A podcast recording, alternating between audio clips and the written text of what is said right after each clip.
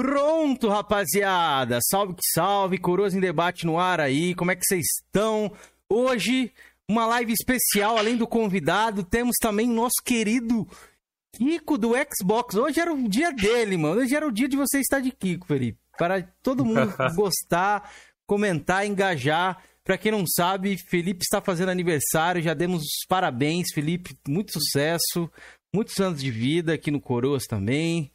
E não era o combinado pra galera aí. Não era o combinado. O combinado era cantar parabéns pro Felipe ao vivo aqui. Calma, tenha calma. Ah, Estamos, a noite está só começando. Eu liguei pra esse vagabundo e não me atendeu, não. Virou estrelinha já, velho. Não atende mais ligação, pô. não. Não, Felipe. Eu vi a tarde inteira, ah, o Felipe. É, é estrelinha. Ah, não atende mais, não. Tá famoso, o cara tá famoso. Tá famosinho agora. Tá no hype. Tá, tá fora, eu dormi a tarde inteira. E aí, Felipe, dá boa noite pra galera aí, mano. Ah, um salve para todos. Um...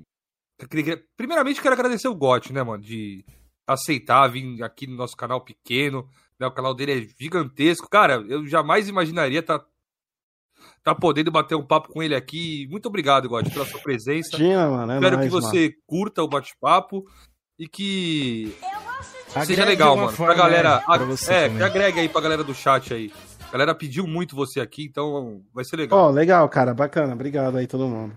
Georgian, dá boa noite antes da gente passar a palavra pro nosso convidado, mano. Hoje você não vai dormir, né? Você promete também? Não, hoje, hoje é, um, hoje é um, uma lenda aí do YouTube aí, porra. Sou extremamente fã do cara. Boa noite para todo mundo do chat aí, boa noite ao nosso convidado. Eu até falei com ele aqui em off aqui, que eu já acompanho ele, ó, há muito tempo. Antes do homem ter barba, eu já acompanhava ele no YouTube.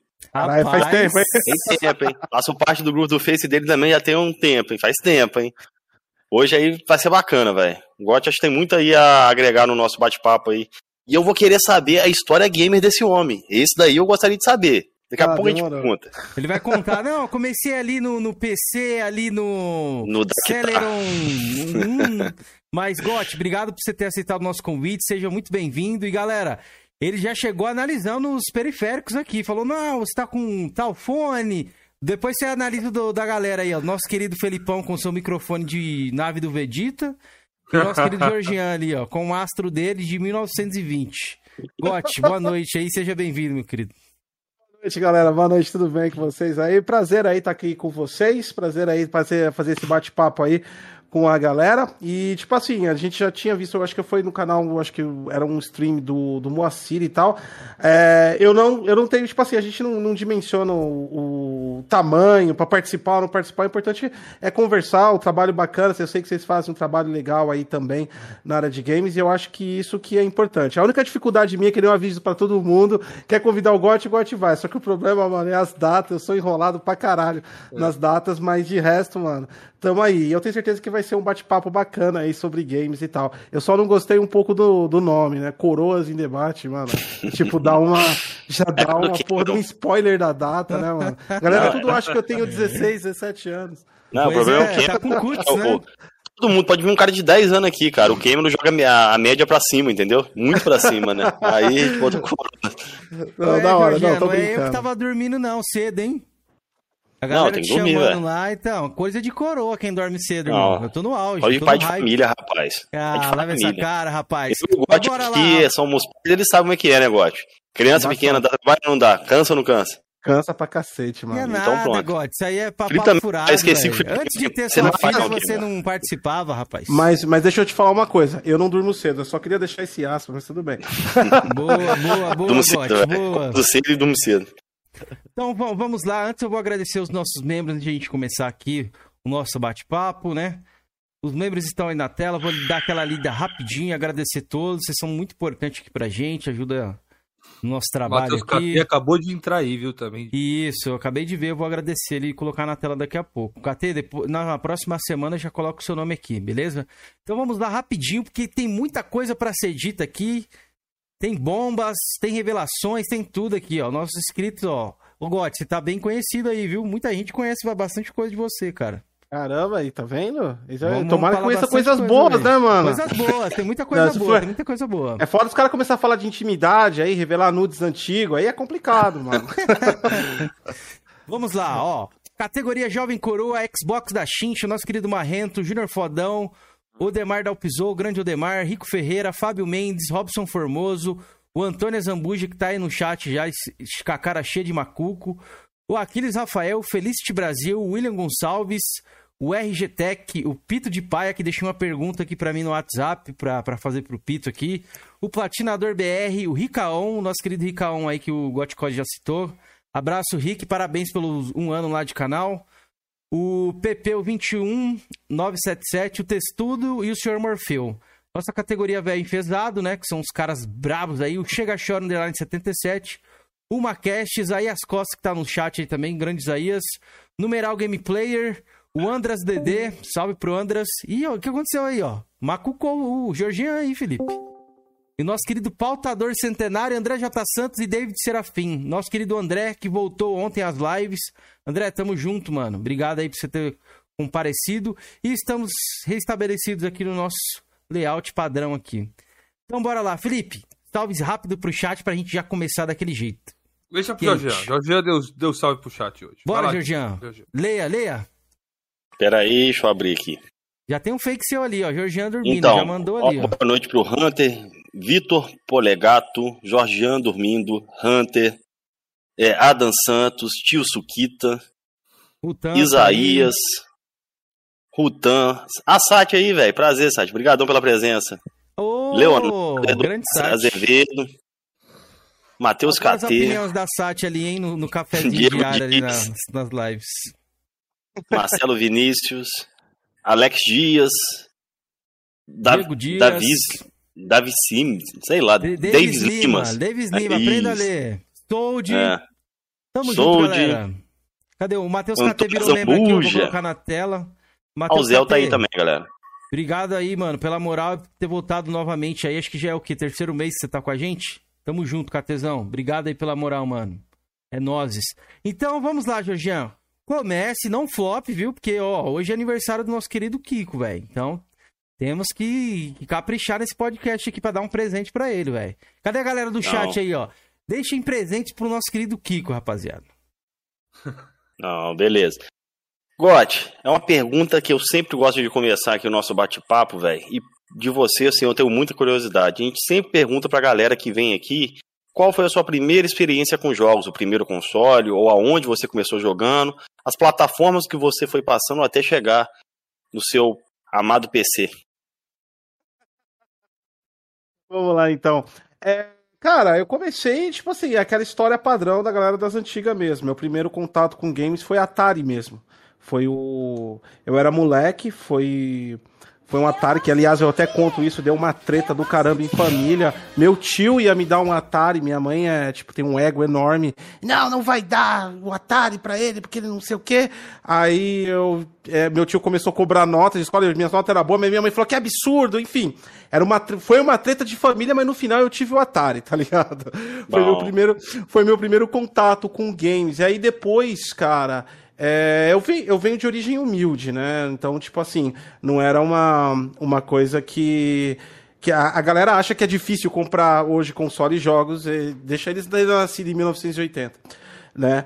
É, então, tipo assim, era, era difícil ter as coisas. Então, cara, lançamento, esquece. Bagulho de locadora, rolo de escola. Então eu tinha o quê? Eu tive Nintendinho. Eu tive, eu tive uma época que eu acho que na década de 90 praticamente eu era um nintendista. Inclusive eu xingava quem jogava Sonic. Era assim, ó. Adolescente nintendista total. Defendia Mario com todas as letras. Segredos do GOT aí, antigo do GOT. Nintendista, quem diria, hein? Nintendista, eu fui O nintendista. que você Fui- jogava ali, GOT, no Nintendinho ali que você pode frisar aí?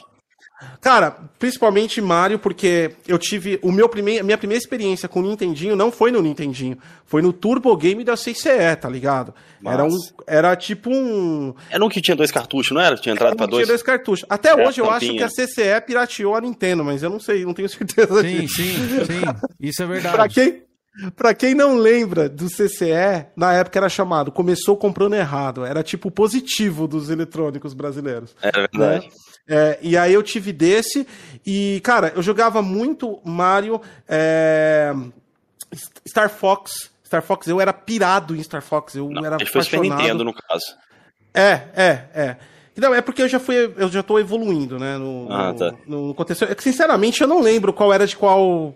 Eu não sou Não, muito entendi. nostálgico, Não, de tá? boa, de boa, Tá de boa, de perdendo boa. a É, memória, Gotti. É, Mas, ó, o não. Atari, ele, você lembra o primeiro jogo que você jogou? Você tem na, na mente, assim, que é muito difícil, né? Cara, eu não lembrar. lembro o nome do jogo. Não lembro o nome do jogo, mas era um jogo que a galera vai falar no chat e vai lembrar. Era um jogo que você pulava tipo numa jangadinhas, tá ligado? Ah, é É. o Pitfall, pô. Não, não era o Pitfall. O Pitfall você pulava em cima do jacaré, em cima do negócio. Ele vinha várias jangadinhas do lado, assim, tipo, no, no- no mar, e você tinha que pular entre uma e outra. É um jogo super famoso, eu não lembro o nome mesmo. Não é Flog, não é? Do sapinho, não, né? Não, o não. Flog acho que pulou também em cima de, um- de um- de uns troncos também. Eu não sei que jogo é esse, não. Não era tronco, era tipo, cara, era tipo uma Hum. jangada mesmo, um pedaço de tábua é, e pixelado. Eu não lembro de verdade, mas é um jogo famoso do do, do Esse eu não Atari. sei qual é, não. É, e, e eu- esse jogo foi marcante, apesar de não lembrar o nome, que minha memória é péssima pra isso, mas eu jogava ele com a minha mãe, tá ligado? Então, tipo, era um jogo bem, foi um jogo bem legal. Foi o primeiro, acho que foi o primeiro contato, né? Qual? Frostbeat? Frostbite? Eu acho que era alguma coisa assim, cara. É, porque o Antônio Jambuji comentou aqui no chat aqui. Eu acho que era alguma coisa assim, velho. Eu não, eu Vou dar uma sinceramente olhada, eu não vou dar uma lembro. olhada aqui, vamos ver se é isso mesmo. Eu já coloco na tela aí pra, pra É. momentos de nostalgia, hein? Nostalgia, mas é- eu sou péssimo em nostalgia, tá? Mas, tipo assim, é, esse foi um, jogo que marcou porque eu jogava com a minha mãe, Ih, foi meu eu acho primeiro que é esse contato. mesmo, hein? Eu acho que é esse Que mesmo. Tem umas jangadinhas no, no, no mar, né? Eu já Olha aí, aqui na ó. tela aqui. Isso, olha aí, ó. Deixa eu Coloquei ver na aí, ó. tela aí, vê se é isso aí mesmo. Deixa eu ver aqui, que demora um Ó, pouquinho o retorno. então- Pera aí. Tem um cartuchinho aí. Tem até o cartuchinho. Eu Não, não acho que não era esse, não. Esse é, esse é na neve, mas não lembro. É esse, é isso. É esse? É isso. Aí, é esse, ó, perdão, cara é isso mesmo. Os caras que é embaçado. cara. foda, De- parabéns. Até o que ele entende, velho. Os caras é foda. Eu joguei esse daí, cara. Esse daí foi meu primeiro, eu acho que eu, pela minha lembrança, posso Nunca estar errado, jogo. Mas eu joguei esse jogo aí, cara. Foi a primeira vez que eu tive acesso a, a videogames na vida. E foi no meu Super Atari aí que eu joguei esse game. E aí depois eu passei pra Turbo Game, tive Nintendinho, Super Nintendo, eh, Nintendo 64, eu passei uma geração inteira da década de 90 nintendista. E já na, na década de 90 também eu comecei com PC, né? E aí. Aí- É, eu, eu, eu, eu já comecei a jogar é, é, no PC. É, Foi, foi no início, aliás, no finalzinho ali ou no começo de 2000? Ah, lembra cara, menos não, o ano? foi no meio, 96, 97 Ah. eu já tava jogando no PC, mais ou menos, cara. Já Tinha tava... Windows não, né? Tinha Windows ainda não, né? Quando você começou. Tinha, tinha Windows 9. Tinha já? Opa, pela com isso. Windows 3, Windows 3.11 for Workgroups, mano. Ô, eu passei por ele, passei por Windows 95, Windows 95 for USB, Windows 8, ou Windows 98, Windows Comecei ali. Vixe, eu passei por Pra todos quem não esses sabe, caras. é, a, a galera antes, como é que ia emprestar um jogo no PC, rapaziada? Tinha disquete, mano. Gente. Hoje, provavelmente, eu acho que muita gente não sabe o que, que é. Eu mostrei pro, um, pro meu irmão o que, que é um disquete, ele não sabe o que, que era. Eu Não, acho que era- eu. Eu acho que eu vi o Carneiro. Carneiro, acho que o Carneiro que eu vi. O Doom do, do, do PC, não sei, acho que são 10 disquete, é muito disquete o Doom do É PC, muito velho. disquete. Ah, eu, eu instalava, né, a minha profissão também de TI, comecei é, trabalhando por conta quando era ainda adolescente, antes mesmo de me profissionalizar, eu instalava para algum comércio e tal, o Windows era 13 disquetes, o Windows 95. Não, nem tá vendo? Sou Caraca. 13 antigo, né? disquetes. Quando eu 13 vi a primeira vez um Windows original já era CD já, que era o 98. Não, e o pior de tudo não era que era disquete. A galera até aí, então você fala, ah, beleza, é do tempo. Mas o problema é que aqueles filha da puta daqueles disquete regaçava tudo rápido. Então você instalava uma vez, na segunda você já rezava para ele estar funcionando. Você chegava no 13 terceiro disquete, 99% de instalação, ele começava a Ah, ler nossa. ali na, no leitor. nhé, nhé, nhé, E aí Nossa. ele morria, velho. Era um desespero, mano. Era um desespero. O... David. Eu já passei por isso já, velho. E disquete não podia passar na frente dessas televisões de tubo na época não, que detonava ele, né? Qualquer coisa detonava disquete, cara. Você peidar perto dele detonava, eu acho, mano. Aquele negócio era super descartável. Você comprava uma caixinha de disquete na papelaria e era basicamente uma semana já tava tudo no lixo, tá ligado? Cara, Cara, eu o que imprimi o né, currículo, mano, da minha mãe no disquete. Foi, acho que uma das poucas vezes que eu usei. Eu usei muito pouco. Cara, eu lembro que eu tinha um disquete, eu, nem, eu não sei qual, um amigo meu levou pra mim um emulador que, tipo, que rodava, não sei se era do Game Boy antigo, que tinha um Pokémon dentro desse disquete instalado, velho. Eu nem sei como o cara fez aquilo, nem sei se funciona. Não tem muitos anos, velho, que eu já vi disquete. Porque o primeiro computador que eu tive também não tinha leitor de CD, meu irmão comprou depois. Na época só vinha com leitor de disquete. Então, e eu comecei a jogar, na época meu computador não era bosta nenhuma. O meu primeiro PC foi um 486 DX266. Nossa. Era tinha exatamente absurdos, de RAM? 4 mega, mega, mega de RAM, tá? O HD eu acho que era 10 ou 15 mega, era uma desgraça o PC. E eu, e eu mas eu, eu já tinha algum acesso a algum tipo de internet, tinha vários jogos de Telnet, eu joguei jogos de Telnet, né? Nu- nunca vi, não. Telnet ainda, ainda existe hoje. Procurem depois a galera do chat aí, até pra, pra, pra descontração. Coloquem aí Star Wars, é, episódio 1, 2 e 3, Telnet. Você vê a saga inteira em código ASCII, ou seja, só em caracteres os caras montaram a saga. São servidores que você conectava como se fosse na internet. Você vai no prompt do MS-DOS, digita Telnet e o endereço do servidor, e aí você tem acesso ao, ao Telnet.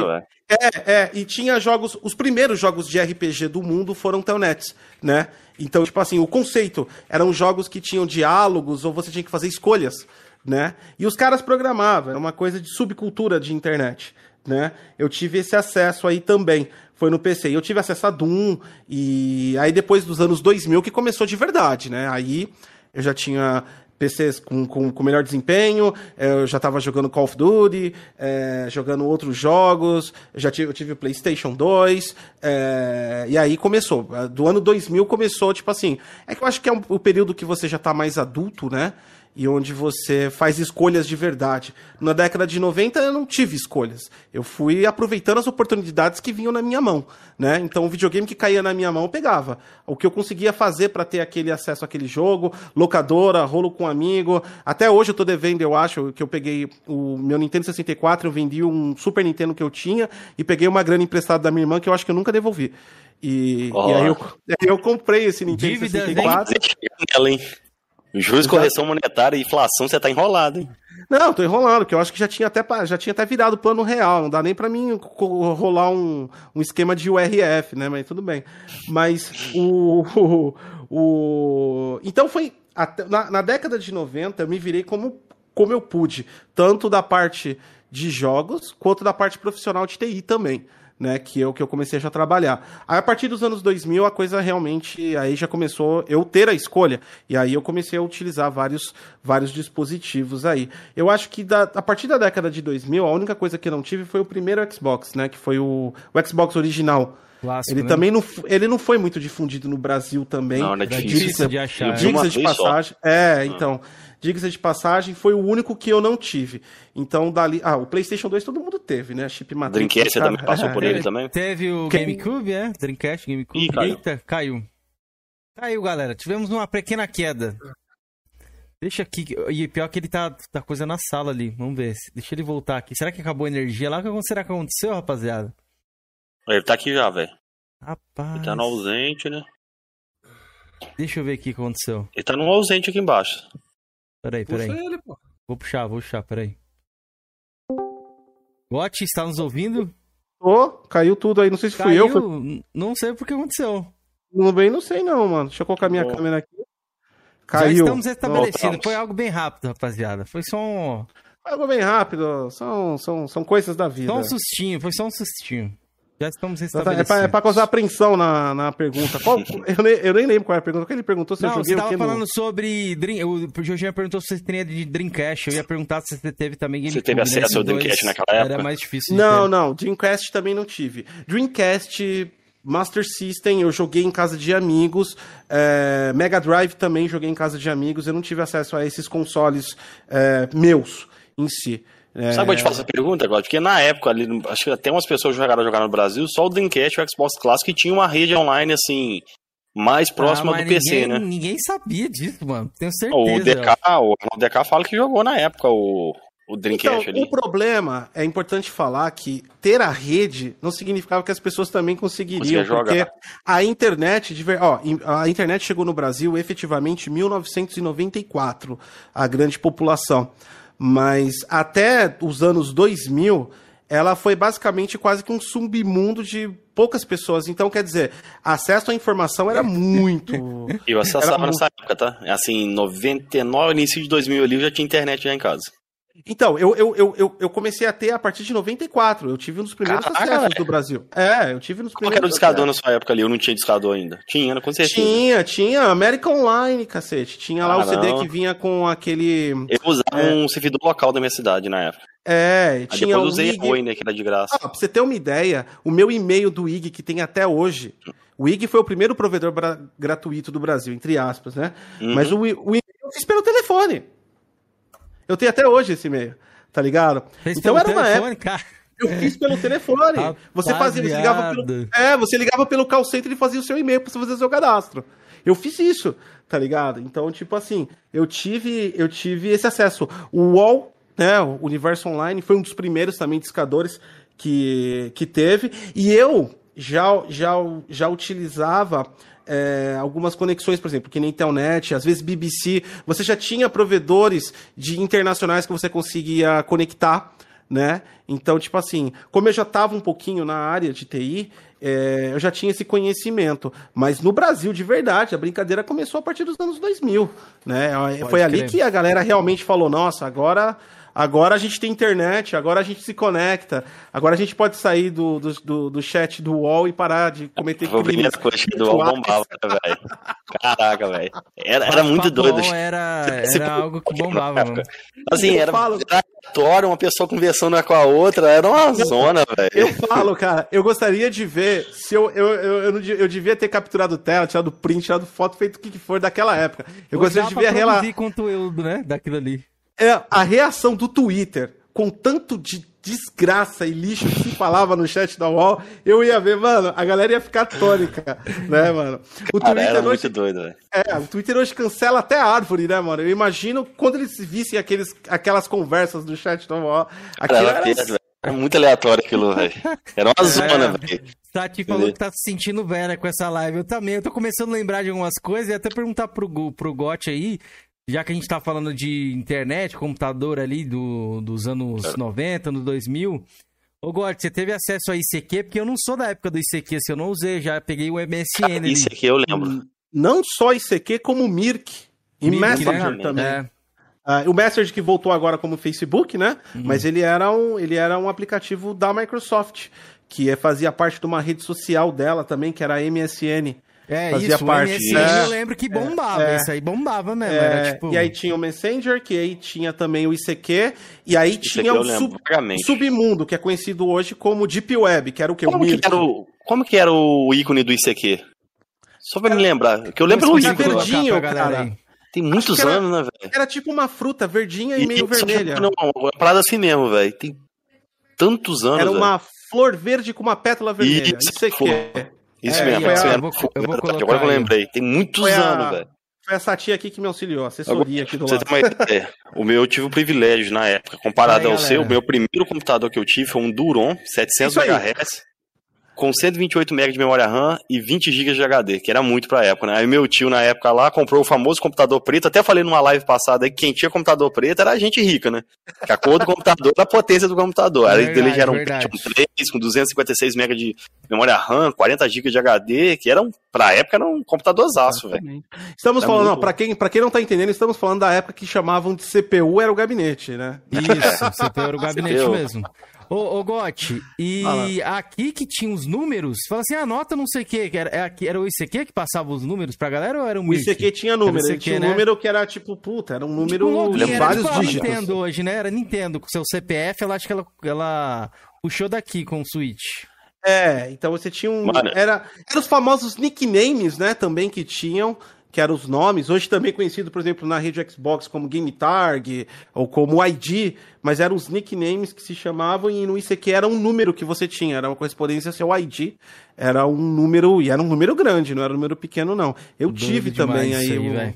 As coisas avançam, Cara, é né? muito bom. Ah, tanto é que eu e essa tia, a gente chegou até um tempo antes de casar, a gente namorou via Messenger. Né, que era. Tinha, Bem era comum, tipo né? Skype, era bem É. comum. Isso aí era tal. bem comum mesmo. Galera se conheceu. Eu lembro que eu conheci uma- umas garotas no chat da UOL. Você, lembra, você falou aí, eu lembrei que era tipo. O objetivo no chat UOL era você ir lá e conseguir pescar alguma menininha. Não, É. é. pescar alguma menina ali. Menina, né? Porque às vezes poderia ser um fake ali. Porque, mano, o que tinha de fake nessas paradas era é absurdo, né? E pegar o MSN. Ah, não, passa só o MSN. Consegui o MSN. Hoje é o WhatsApp, né? Que a galera, a meninada pede aí. O WhatsApp naquela época ele era MSN, Orkut. Eram tempos diferentes. isso aí, eu lembrei. O primeiro jogo que eu joguei online, em rede, foi o jogo de dama do, do, do MSN lá. Você lembra que tinha um joguinho de dama? Foi o primeiro jogo online que eu joguei na minha vida. Faz tempo, Ó, velho. Eu deixa vi eu o até surgimento falar. do Orkut, velho. Deixa eu até falar que eu vou antecipar, eu sei que vocês são dono do programa, mas o rapaz ali perguntou, acho que é Humberto Pedro, ó, Isso, Wordstar. é. Mano, eu vi o superchat aí, obrigado pela irmã. Wordstar, pra quem não sabe do que ele tá falando, era tipo Word. Era o seu editor de texto, mano. Wordstar for MS-DOS. Era uma tela preta e você colocava o Wordstar ali, e tinha vários códigozinhos do Wordstar. Usei, mano, é... Isso daí é das Esse aí não, não peguei, não. Não, Esse aí é o quê? Era 95? Windows 95, no caso? Ou, ou não, Cara, eu nem, 98? eu nem lembro. O WordStar é, da- é antes, velho. Tinha no Windows 3.11. Antes de que o Windows. Porque o Windows, Esses verdade. Windows aí já tinha interface assim, tipo 95, ou ele era tinha, não. ainda? Ele, o Windows 3.11 ele já tinha interface gráfica, mas ele não acionava, não era o sistema operacional. Ó, ele era um launcher aí, vê se é esse cima aqui, do ó. Tem, algum- tem alguns, ó. Tem esse aqui, por exemplo. É, é o WordStar, é, é, o- é, os, é os tela preta ali, ó. É isso aí, é o WordStar. preta? É, É, o tela esse aqui preta. também, ó. Tem um, tem um mais legalzinho e o mais feio Tem. aqui, ó. É que depois eles colocaram no Windows 3.11, aquele bonitinho com a interface Olha, gráfica branca, é no Windows rapaz. 3.11. Isso era o WordStar, ó. Tinha Lotus 123, pra quem aí não sabe, Lotus 123, que era a planilha de Excel, era onde você fazia suas planilhas, né, que também começou no MS-DOS. Inclusive tinha uma treta do Steve Jobs, que era da, Caraca. da Apple. Esse Cara- Lotus 2, 3 aqui, eu acho que a galera já usou em locadora, viu, mano? Que eu lembro Pode de ter um usado. sistema parecido com isso aqui. Pode ter usado. locadora. Tinha Lotus 123. Eu usei tudo essas porra, filho. Eu vim da época mais bizarra que você pode ver, era um dinossauro digital. Caraca, doido demais, velho. Doido. Eu- essa- essa hoje em molecada dia, se você bobear, mostrar não- isso aqui pra Não, molecada, sabe, velho, não é sabe, uma- o- é um não bagulho sabe o que, que fazer manutenção no mouse, tirar, tirar a bolinha, tirar aquele espelhinho que ficava na bolinha do mouse ali, limpar e, e voltar pro tipo. Esse aqui, ó. Exatamente. É, É. tal, esse aqui. Nossa, quando eu vi a primeira vez, eu fiquei, não, caraca, beleza e tal. Saudade Ó, das bolinhas no mouse, Era velho. uma época que, se tiver algum técnico aí de rede, você vai saber o que eu tô falando. Você tinha, não existia nem protocolo TCP/IP. A galera trabalhava com IPX, que era um bagulho extremamente escroto, conectando um cabo do topologia estrela, topologia quadrada. É Vixe, coaxial, mano. né? Ainda esses cabos aí, né? Coaxial, coaxial, que é coaxial, assim, o protocolo IPX, cara. Era, era um- uma época desgraçada, vamos dizer assim. É por isso Só- que eu não sou nostálgico, tá ligado? Eu não sinto Pois saudade é. nenhuma disso, cara. Mas era Nenhuma. assim, é história, né, velho? Passou por lá, né, velho? Você tem propriedade pra falar dessa É, época. então, eu passei por lá, mas eu, eu, eu- o meu roteador hoje aqui, que eu tenho aqui, ele é 50 bilhões de vezes melhor do que a topologia estrela. Então eu não tenho, eu não tenho saudades, não. Mas passei. E ajudou bastante no- na parte de conhecimento técnico e tal. Ah, o Massa. percurso é legal, mas voltar nem fodendo, cara. A tecnologia hoje é muito mais da hora. Pois é, ó, Humberto Pedro, ô Uma, obrigado aí pelo seu superchat, obrigado aí pela força, mano. Já é o nosso membro aí, nosso querido Uma. Estou esperando o convite do Game, do Game, como é que é o nome? Pô, agora esqueci o nome do Pô, podcast. esqueci o nome Game do podcast Zone. do cara. Puta que pariu. Esqueci. Ah, vai fazer o quê? É muito podcast, mano. Game Mania, pô. Game Mania. Lembrei. Esperando o convite do Game Mania. Mas, ó, voltando aqui, eu vou colocar em tela pra vocês verem o que, que é o, o mouse de bolinha aí, porque eu sei que muita gente não, não viu isso aí.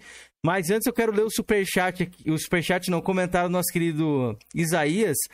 Que ele, ele relembrou alguma coisa que era fato mesmo, ó. Meu nick no chat da UOL era 22 na can. Lave a sua cara, Isaías.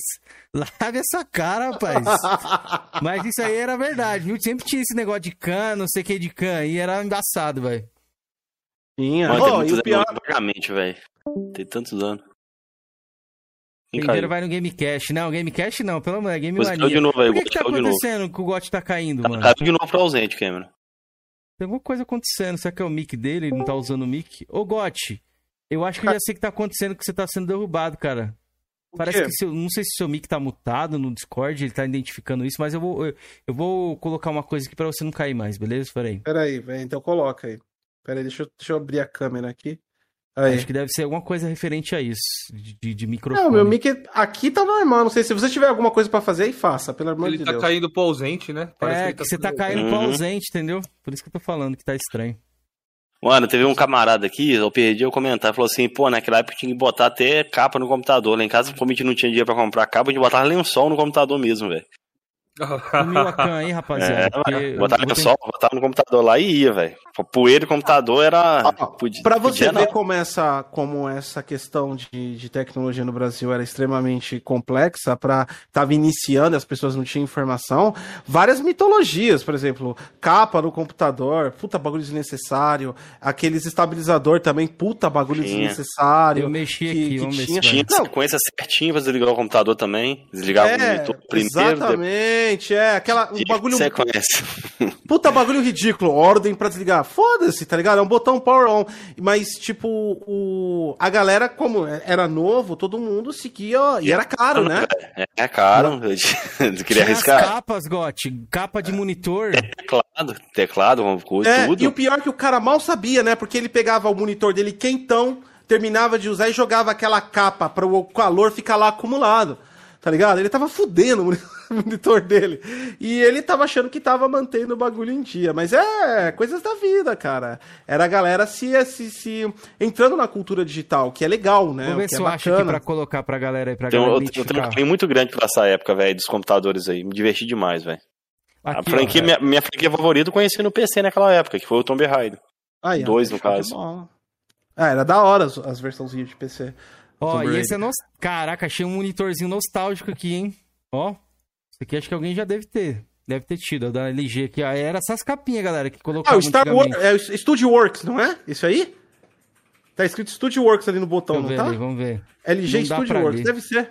Deve ser isso. Tem uma estrelinha. Comum, é, era bem comum esse monitor é aqui. É esse daí mesmo, eu já tive também. Eu tive um Pro, Provinha, a marca, acho que nem existe mais. Cara, a questão é a seguinte, essa porra vendia, tinha, vendia na televisão, tipo Shoptime, é, na época o falecido Mapping, os caras vendiam... Grande tipo, Mapping.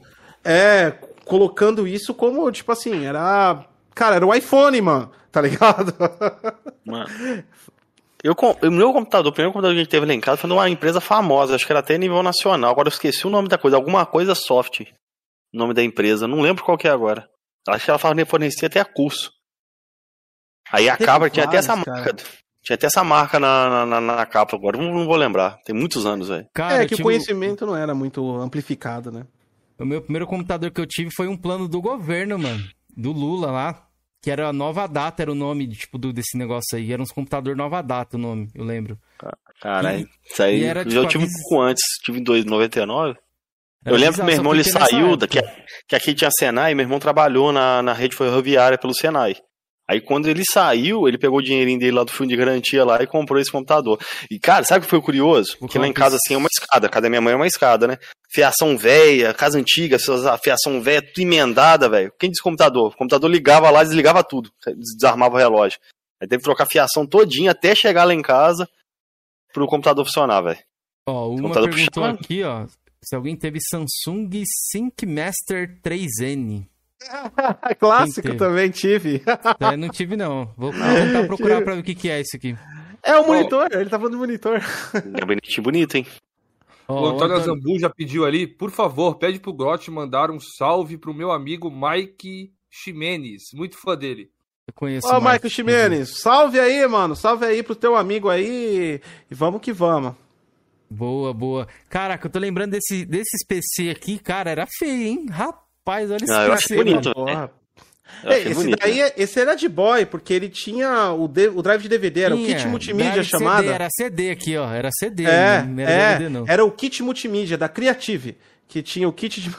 o som de labs da Creative, vinha uma placa de som e o drive de CD e os cabinhos para você conectar. Aí você coloca e as caixinhas. Aí você colocava o kit multimídia no seu PC e finalmente você tinha um PC que dava para ouvir músicas, tá ligado? Baixadas do Napster de forma ilegal. Cara, que. e você chegou a fazer o curso em alguma dessas escolas tipo Microlins, Gigabyte? Não. São coisas bem, bem. escolas famosas, né? Da, daquela época. Não, não, não cheguei. Eu cheguei a dar, na minha, no meu período de curso de faculdade, cheguei a dar aula numa Microlins, dava aula de Linux. Mas não cheguei a estudar. É, a, o, o, a minha história com TI foi mais ou menos assim. Meu, eu tinha em torno de 11, 12 anos e meu pai, ele é metalúrgico. Eu sou da região do ABC, São Paulo, né? É, tipo, eu sou de Santo André. Então, cara, é do lado de São Bernardo. Para quem acompanha os últimos movimentos políticos, o São Bernardo é a cidade do Lula. E, tipo, era o ápice metalúrgico na época. Então, tipo assim, para você ser alguém na vida, segundo a cabeça do meu pai, você ia ser a porra do metalúrgico. E aí ele me inscreveu, ele e minha mãe me inscreveram no Senai. Eu era um cara que, tipo assim, não posso falar que na escola eu, eu era meio que supra-sumo, né? Aliás, eu era uma pessoa extremamente excluída na escola, porque eu era gordo CDF inteligente. E aí, tipo assim, eu era surrado na escola, mas tudo bem. Aí eu, mas eu, eu, eu me inscrevi nessa, nesse Senai, que é, um, que é uma escola profissionalizante. Hoje tem vários cursos, mas na época só era de metalurgia, para ser torneiro mecânico. E aí o que, que eu fiz? Eu fui lá, eu era bom na escola na época, então, tipo assim, eu fui lá e fiz a porra da prova toda fodida, pra errar de propósito, porque eu não queria ser. Aí eu, eu não repeti na prova, minha mãe olhou pra minha cara e falou assim: você repetiu de propósito, né, seu filho da puta? Aí eu falei, eu só ri assim, falei, não, eu não consegui, tava muito difícil e tal. e a partir daí, minha mãe que incentivou, porque meu pai era bem cabeçadura, meu pai é bem. Meu pai é bem povão mesmo, mas um setor mais igno pensamento. E minha mãe, ela falou, ó, compra um PC pra esse moleque, porque eu, uh, eu desmontava as coisas em casas eletrônicas, eu tinha um, um pouco de aptidão para isso. E aí, com, de 11 para 12 anos, meu pai comprou um PC usado que todo fudido. E foi minha primeira experiência. Eu tive que arrumar ele, tá ligado? Porque o bagulho veio fudido, né? E, e ele trazia da. Mexendo, né? Exatamente. É, e, e na época, não sei, a galera da antiga vai saber, mas se ele trabalhou na época, na época você não comprava só um software, vinha uma documentação, era, era uma bibliografia do software. O Axis, por exemplo, que era do pacote Office, ele via com uma bíblia, né? E aí meu pai trabalhava metalúrgico na empresa e esses, e esses conteúdos, esses documentos eram jogados no lixo, né? Meu pai, sabendo que eu me interessava, ele, ele tirava do lixo aqueles livros que vinham nos pacotes de software da empresa e trouxe para mim ler. Então eu aprendi muito em documentação oficial da Microsoft, da IBM, o guia Cyclets de, de redes, que era um guia básico da década de 90.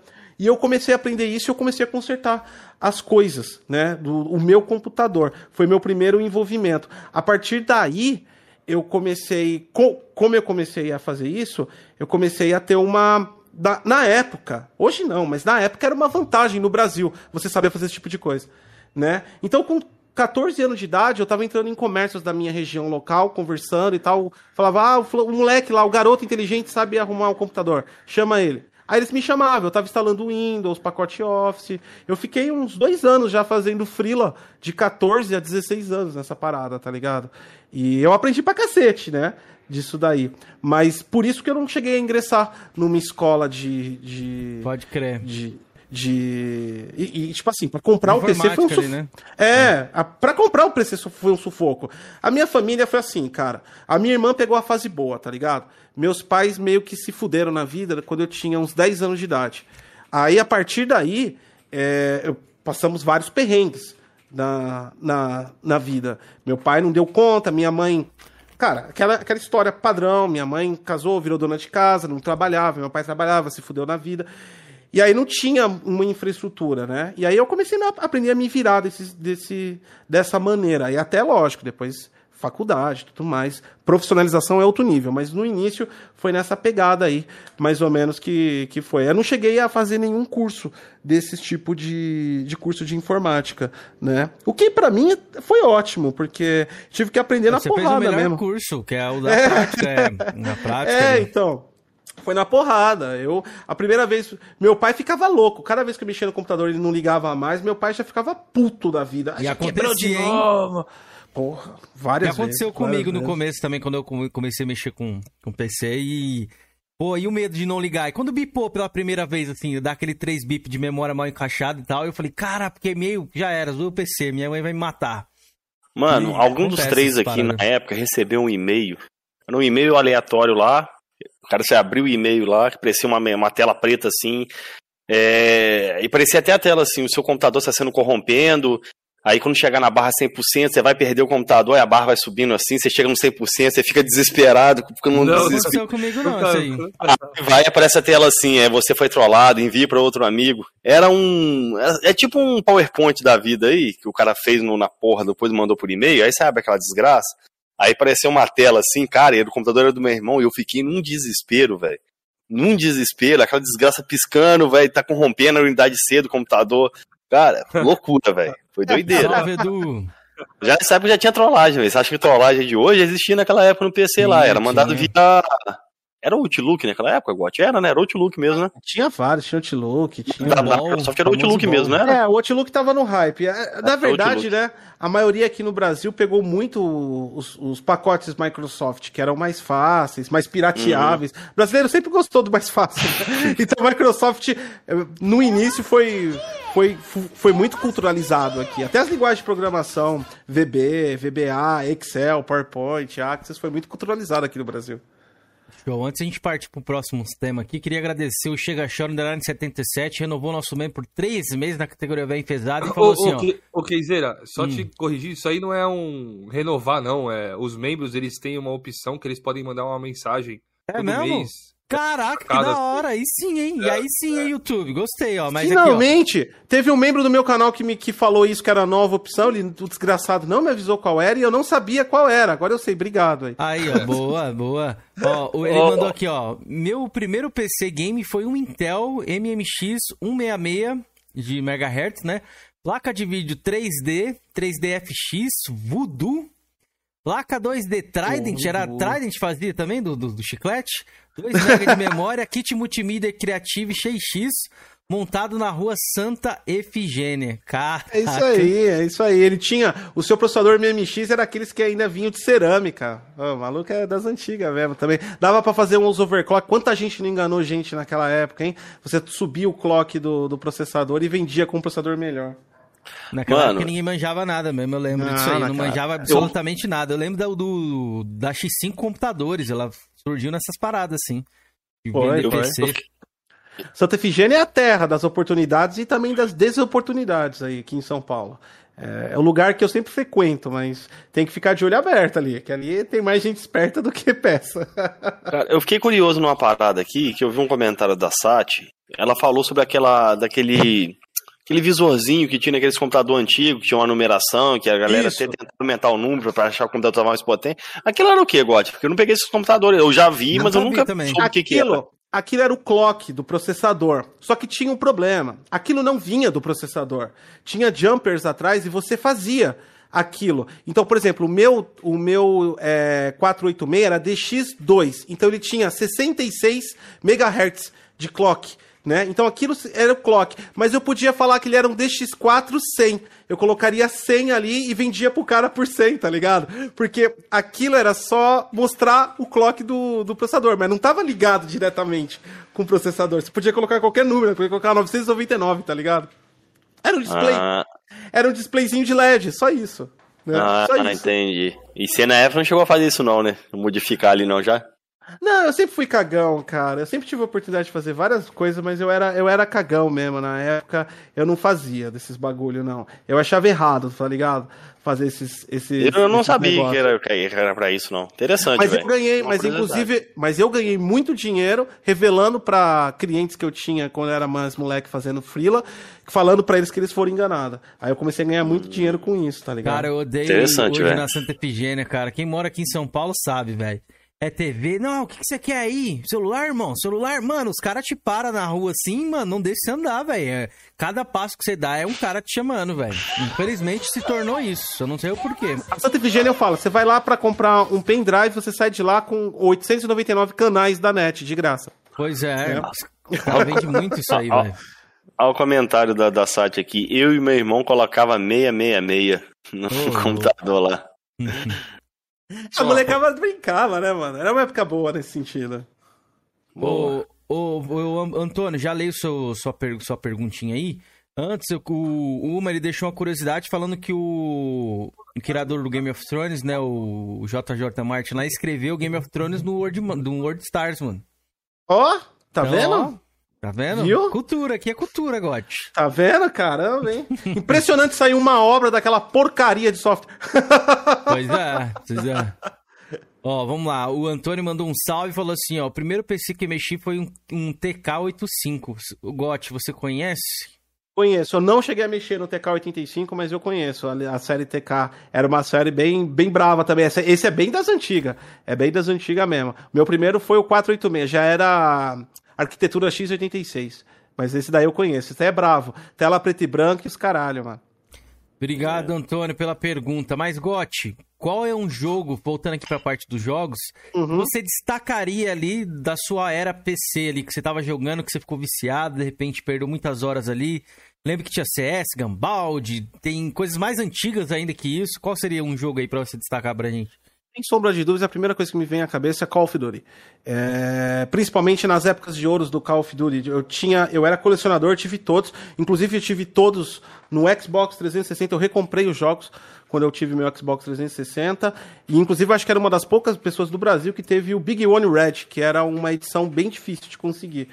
É, era a época do, do Call of Duty, na- acho que era 2002. Eu joguei Doom, joguei é, é, Unreal Tournament, joguei todos esses outros. Mas o que me marcou mesmo foi Call of Duty, foi que a minha primeira experiência de algo que agrega duas coisas que realmente eu gosto. Eu, eu, eu gosto de jogos de tiro e eu amo história. Né? Então aquela pegada que tinha os, os antigos Call of Duty, que eles traziam uma narrativa realista da Segunda Guerra Mundial, da Primeira Guerra Mundial, aquilo eu me apaixonei de verdade. Foi, um, foi uma época que eu perdi horas, horas, literalmente, assim, é, aquele, aquele negócio de você perder hora ao ponto de você acordar atrasado para ir trampar no outro dia. Então, esse foi jogos que realmente Você começou me... no primeiro mesmo, no caso aí? Comecei no primeiro. Comecei Ele não no tinha multiplayer? galera Tinha? Hã? Ele tinha multiplayer online nessa época já ou não? Não lembro, cara. Eu, eu jogava bastante campanha. Eu demorei Uhum. bastante para começar no, no, no Eu, multiplayer eu, eu acho que online. começou no, no 2, no 3, eu acho. O multiplayer É. do Call of Duty acho que começou no do 3. Eu não É. tenho certeza, eu tô te perguntando. Eu vou te falar que uma das as minhas primeiras experiências em multiplayer foi realmente com Halo 2. Halo 2 foi uma das primeiras experiências que eu tive com com, com, com multiplayer. É, aliás, eu- até hoje eu não sou muito fã de multiplayer, PVP e tal, né? Mas nessa época eu joguei muito, Halo 2, Halo 3. O- a saga Halo inteira, basicamente, eu, eu aproveitei muito a demanda multiplayer. Mas antes disso, eu sempre gostei muito de enredos, histórias, jogos, de- jogos que te colocam na aventura. Mano, um jogo de PC dessa época aí que você falou que eu tenho muita vontade de jogar quando eu tiver uma outra máquina, eu vou jogar. Acho que até roda no meu notebook. Hoje em dia acho que nem precisa de, de placa de vídeo, não. Era uma medalha de honra que foi exclusivo pra PC. Esqueci o nome daquele medalha de honra. Eu sei que era Ah, quatro eu- discos. Tinha o Middle of Honor, cara, era, era, era bom demais aqueles jogos também. Pacific, Pacific Rift, né? É, acho que é Pacific Rim, acho, não era? Acho que é, É. esse mesmo, é o Pacific. Que tinha o European Assault e tinha esse. Que Isso. foi exclusivo pra PC, velho. Muito interessante. Era jo- eram jogos também que eram, tipo assim, excelentes. Naquela época foi a época de ouro do FPS for War, né? For Guerra. Era muito legal jogar aqueles. Eu, eu, eu gosto muito da temática de guerra, né? De história. Eu, eu, eu, eu, eu leio muito que- questão de história. E esses jogos eu, eu, me, eu, me, eu me apaixono por eles automaticamente. Eu vejo como uma época de ouro. Eu sei que mudou. O conceito agora é outro, multiplayer, né? E, tipo assim, viva a evolução. Mas hoje em dia não me, não me, não me atrai tanto quanto me atraía antigamente. As obras eram muito mais focadas num valor histórico e num valor de aventura do que hoje, eu acredito. Você citou o Rio aí. Meu, o marido da minha prima joga até hoje. Tem o, Joga, né? o, o Unreal Tournament. Até hoje ele joga isso. Tem Eu os lembro- servidores lá que a galera criou, né? Porque acho que né, o servidor original dele não existe mais, né? Nem sei, eu, sei que a galera criou uns servidores aí aleatório aí. Ele até me mandou o link do jogo pra baixar É, e o servidor. Esses jogos antigos viraram, tipo assim, basicamente quase que códigos foram expostos, a galera tem acesso a criar servers. E o Unreal Tournament voltou, né? Eles têm, têm o jogo, a própria Epic mantém uma nova versão do jogo, mas é, tem uma galera que mantém até hoje, né, mano? O- a, internet é da hora por isso, né, mano? As bolhas e submundos se permanecem, independente dos hypes que se vão. É da hora, é da hora isso. Pois é, e eu lembro do Wolfenstein também no PC, né? É um dos clássicos também. Né? Joguei também. Wolfenstein no PC Era também bem era show de conhecido esse bola. jogo, esses jogos. né? Era, O era Doom que hora originou caramba. tudo, não foi? É o Doom que é o jogo que originou tudo, né? O motográfico do Doom, né? Que originou esses jogos. Não foi? O foi o Doom, Doom- né? Não, o Real. Ah, não. Acho que Doom veio antes da um. Ah, eu não lembro, cara. Eu não lembro. Porque eu sei que o Wolfenstein, eu acho que usa o mesmo motor do, do, do Isso, Doom, não é? usa. Mas a, é que naquela época a questão de motor gráfico era um pouco amplo essa, essa, essa Uhum. expressão. Porque não era que nem hoje, né? Conciso, um core fixo que você modela e faz design. A galera antes estava presa muito a bits. E então era muito mais. Era muito mais Ó. artesanal, vamos dizer assim, o desenvolvimento de jogos. O cabelinho disse É. ali que não, o Wolfenstein foi o primeiro. Foi o primeiro o primeiro? É, que eu me né? lembro, acho Eu que é isso mesmo. Foi o Fenstein. Eu tava Não lembro, eu é. lembrei. A galera manja aí, e outra, a galera, além de manjar, a galera tem uma porra do Google, né, à disposição. A gente tá trocando ideia. É, tem muito tempo, velho. Eu, eu joguei o Doom no PC. A primeira vez que eu joguei Doom foi no PC. Nessa época, quando eu tive o PC, eu joguei, que eu me lembro, eu joguei Doom, joguei o Indiana Jones e a Máquina Infernal, que era um jogo da, da LucasArts na época.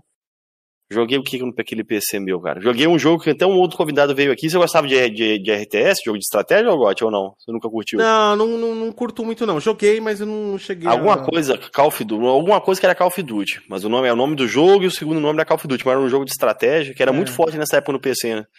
Joguei esses jogos aí. RTS, tipo Age of Empires, essas coisas eu não, não, não, não é nunca sempre foi muito minha praia mesmo. Minha, minha parada sempre foi mais action, mais, é, mais de movimentação. Porque né? jogos point click você não curtia também não, né? Qual? Jogos point click da época ali, igual o Green Fandango, não, não, não, não, nu- nunca foi a minha, nunca foi a minha, Uhum. a minha base. Eu experimentei, né? Eu, eu sempre gostei de experimentar opções novas, mas definitivamente não, não, não me agarrei muito não. Ah, esse Medalha de Honra é mesmo, que né? Isso, acabou de passar, é o que você falou. Hum, Deixou da os hora. jogos Não, clássicos isso é de Far Cry, isso é. Far Cry. Não, tá bola. passando Far Cry, antes tava passando coisa. Ó, Cara, eu descobri ali que é o- recentemente que o Far Cry 1 foi feito pela, pela empresa do Crysis, né, velho? É, Crytek. Por isso Eu que não chama sabia. Far Cry. Cry de Crytek. Na época ela fazia todos os, os, os jogos dela com Cry. Por isso que chama Crysis. Né? Tudo eles da venderam, Crytek. Ubisoft, eles venderam pra Ubisoft na franquia né, e fizeram a franquia Crysis. Eu Não sabia, É. velho. Interessante. É, o Far Cry ele foi a partir do 2 já é da Ubisoft. Aí ele usa o motor gráfico Crytek e aí a partir do 3 ele começa a usar o Dunia, que aí foi o grande sucesso dos Far Crys. E aí chegou no Far Cry 6 de hoje, que é um Ghost Recon chamado de Far Cry, mas tudo bem.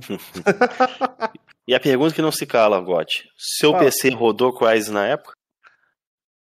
Na época do Crysis, a época do Crysis foi 2002, né? Se não me engano, não, 2012, Não, 2010, 2006. Não, acho que 2007, foi 2007. 2007. 2007, por aí. É, que saiu depois do Gears, que até então Gears era o jogo mais lindo que tinha. De, Claramente, claramente não rodou porque eu nem tentei, cara, nessa época. Essa época eu tava eu tava iniciando a parte mais séria da minha carreira de TI. Foi uma época que eu fiquei muito fora de games. Eu fiquei, tipo assim, acho que foi de 2000 e 2005 até 2007, 2000, eu fiquei muito fora da época de games. E era faculdade, era trabalho simultaneamente, porque eu entrei na faculdade trabalhando, então, tipo assim, foi uma época muito complexa. E a- a- a- o meu hardware, PC ou console que eu tive, eu nunca deixei de ter console, sempre foi focado, no caso do PC, eu comecei a focar em trabalho, o PC. Uhum. Então foi uma época que eu não. não, não- é, é, provavelmente ele não rodaria, porque eu não devo estar investindo em placa de vídeo. Que na época Né? um computador parrudo, né? É, então. Mas essa história, já, já para acrescentar aí uma coisa legal e bacana, o seu PC Roda Crisis tem toda essa, essa atmosfera que criou, porque realmente era difícil, difícil é, mas tem toda uma história importante para o mundo do desenvolvimento, para o mundo dos games de hoje, Crisis, né? O, o, o ambiente occlusion, como é hoje, né? O SMAA, que, que, é um, que é uma coisa hoje padrão dos jogos, foi criado no Crysis. Então foi uma grande evolução gráfica. Eles conseguiram trazer sombreamento a níveis mais realistas, em real time no É, render. até hoje é algo, bonito com- mesmo. algo comparado, por exemplo, com Ray Tracing, coisas do tipo que nós temos hoje, no sentido de importância, mas muito mais importante. Tanto é, a Pixar começou a utilizar em Toy Story 2 a tecnologia desenvolvida em Crysis. Né? E, e tanto é que elevou ao, ao engenheiro, na época da Crytek, que eu acho que é Dmitry, eu esqueci o nome dele, perdão, ele é um nome russo, é, e elevou o título da cientista da computação gráfica. Por tamanha a importância de Crysis na tecnologia de games, cara. É, esse PC roda Crysis gerou em torno de tudo isso. Era essa nova tecnologia que nem as placas de vídeo estavam trabalhando direito com ela, mas realmente revolucionou completamente toda a ambientação que nós temos hoje mais realista graças a Crysis. É uma coisa Ele é bonito até hoje, velho, aquele jogo. Ele é bonito, é foda. O jogo era, tava Até muito à hoje. frente do seu tempo. E aproveitando Fora esse que gancho tinha aí... aquele sistema ô- de colisão, né, velho? Se batia na Foda. árvore, a árvore quebrava, o jogo tinha. foda. Era A violento, velho. Crytek usou isso pra vender a engine dela. Aí depois veio A a, a Unreal Engine e fudeu com o plano de negócio da Cara, Crytek. sumiu, né, velho? A CryEngine, né, velho? Assim. Não, tá viva ainda. mais. É, tá viva ainda, mas não tem mais a força que tinha antes. Tá viva, É. você pode baixar ela. Ela tem um plano igual da Unreal Engine, você pode fazer download e começar Mas a ela não foi atualizada, não, né? Foi. Inclusive, ela tem suporte a Ray Tracing, estão fazendo a nova, agora tá na CryEngine 5. Ela tá sendo atualizada O constantemente. último mas... jogo que eu me lembro que usa essa CryEngine, eu acho que é aquele jogo, Cameron, que é online, saiu até pro Xbox, o o Vigor, né? Saiu até pro Xbox, eu acho que ele usa. O último jogo que saiu com a CryEngine que é, foi o Sniper Elite, Sniper Elite Contracts. E ele é, bem o bonito, velho. 2, o 2. É o último jogo, eles usam CryEngine também. Não sabia, né? é, eu lembro que acho que esse Vigor aí usou também esse motográfico da CryEngine. Ah, a maioria usa, em Rio, né? Ou é ela ou a Unity, né? Então, tem vários jogos que usam, não dá pra saber, a não ser quando você liga o jogo e aparece, né? Mas É. é- ela, ela perdeu espaço para um Unreal Engine. Ó, deixa eu pegar esse gancho. Antes de pegar o gancho, né, que eu, de- dessa parada da engine e tudo mais, queria falar uma coisinha sobre isso. O Andras perguntou aqui, ó, teclado ou controle pra jogar Goticoses? Atualmente, você prefere teclado ou controle pra você jogar aí? Cara, depende de onde eu tô, né? Se eu tô no console, não tem muita opção. Eu tenho que usar o, o controle. Aliás, se for usar o teclado e mouse no console, eu acho melhor usar o controle, sinceramente, porque tem jogos que são compatíveis tanto no Xbox quanto no PlayStation para teclado e mouse, mas eles oferecem maior latência que o PC. Então a movimentação do mouse, apesar de ser mais precisa que a do controle, isso é um fato inegável, ela não é tão precisa quanto no PC. Então, por exemplo, a escala que eu já fiz de teste, o... não consegue alcançar, por mais que você nunca vai jogar a 4000 dpi, mas a título de curiosidade, é, os consoles não ultrapassam 4000 dpi de velocidade do mouse. Então, tipo assim, no console eu sempre utilizo o teclado, o, o controle, mesmo que dê suporte. No PC, depende do que eu tô jogando e depende para que eu quero. Por exemplo, Far Cry 6, eu, eu quase zerando já, falta só a vila do, do, do, do vilão lá, mas, tipo assim, é um jogo que, cara, é pra brincar, é um jogo pra você se aventurar. Eu gosto de sentar na minha cadeira, relaxar assim, pá, eu, pego, eu meto o controlão. Se eu for jogar um competitivo que eu jogava bastante Paladins, é, aí eu, já, eu usaria um teclado e mouse, por exemplo, né? Então eu, eu, eu, eu aprendi durante a minha vida com tecnologia que eu uso aquilo que me, que me propicia o valor maior naquele momento. Então eu faço isso, né? Mas para quem quer competitivo e tem a opção de teclado e mouse, vai no teclado e mouse, que é Boa. Mais preciso, óbvio, né? Não, não tem nem discussão sobre isso. Isso é, não, não é, não é opinião, é fato. Mas na minha, na minha, na minha usabilidade, eu sempre utilizo aquilo que quero. Se eu quero me divertir, eu uso o controle, que eu fico solto. Ah, o teclado e mouse te deixa próximo ali, né? E aí você tem que ficar, você fica apreensivo do lado da, da tela. Aqui não, eu reclino a cadeira lá para trás e coloca no controlão e vai embora. Né? Depende do jogo, é óbvio. Pode Tem crer, que deixar pode crer. claro, né, velho? Se o cara for ruim, não tem teclado e mouse que salva, velho. Não, É não, não, não. O aparelho, o aparelho tem as suas proporções que causam melhoria. A precisão do mouse é imbatível. Mas se tu for um pango a noob, esquece. Você vai tomar uma Pode porrada. mais top do mundo, monitor Não. de meio milissegundo de Não. resposta. Continuar Equipe- tomando pau. Equipamento te ajuda a melhorar a sua habilidade, mas para isso você tem que ter habilidade. É. Senão. É Pode crer. E ó, e voltando ao gancho ali da, da engine e tudo mais, do Crysis, você acha, Gotti, que talvez essas, indústrias, essas empresas aí entraram meio que no comodismo que a gente não vê? Por exemplo, um novo Crysis surgindo aí na, na, nessa nova geração aqui, por exemplo, a gente não lembra um jogo assim, ah, não, ele revolucionou tanto quanto o Crysis. Você acha que isso pode acontecer no futuro? Como é que você vê essa parada? Cara, é, é o seguinte, existe eras e eras, né? Aquela era do Crysis era uma corrida de ouro. Eu acho que é importante entender é, isso não só olhando para games, olhando para computação gráfica, olhando para ciência de computação gráfica. Era uma época de corrida de ouro de tudo. Nós estávamos naquela época produzindo é, já filmes é, em 3D, apresentando para o mundo tudo isso, e começou aquela guerra funcional de, de, de ampliar as tecnologias. É claro que quando a gente chega, quando a gente amplia elas, quando a gente consegue quebrar os tabus, as coisas passam um tempo só evoluindo o tempo que precisam. É, é, eu gosto de dizer que a tecnologia às vezes parece uísque, né? Ela passa anos maturando, de vez ela evoluir. É, e de tempos em tempos a gente tem um boom, né? Na verdade, eu vou falar para vocês, pelo tanto que a indústria está hoje, a bolha que a indústria está hoje, e ainda acrescentando aí a desgraça que a gente teve do ano de 2020 em relação a, a a, a pandemia e tudo mais, eu não acredito que nós teremos um boom de tecnologia gráfica ultra mega realista, tá? Nós... Aí, ó. Meu Deus, de eu novo. já mexi aqui, mas não sei o que acontece. É o Discord, mano. Pode estar tá expulsando ele. Puxa ele de volta. Eu vou, eu vou. É, então, o Discord tá te, te tirando, não sei porquê, velho. E eu não tô aqui fazendo nada demais. Espera, deixa eu colocar aqui meu, minha câmera de não, novo. Não, então, aqui eu já fiz o que eu poderia ter feito aqui, ó. Vou colocar aqui. Mano, e o pior é que não tem nada Aconteceu aqui. Aconteceu tô... isso também com o Kaká, velho. Kaká também ficava bugando do nada, mano. Às pode Será ser que se eu ficar mexendo o mouse ele não fala que eu tô ausente? Eu vou ficar mexendo o mouse. Pode ser, aqui, pode né? ser. Vou deixar o mouse aqui, ó. Técnica do mouse. Eu vou ficar aqui massageando o mouse do lado. Eu sempre dou uma mexidinha aqui também pra não... não é, vou fazer isso, vou fazer isso. Vamos fazer isso em pró a, a, discussão. Então, voltando ao assunto, então, por conta de todas essa, essas, essas demandas, e aí Puta, isso é muito complexo. Eu vou tentar resumir o máximo. A, a indústria de games também chegou numa bolha até mesmo da forma de desenvolver jogos.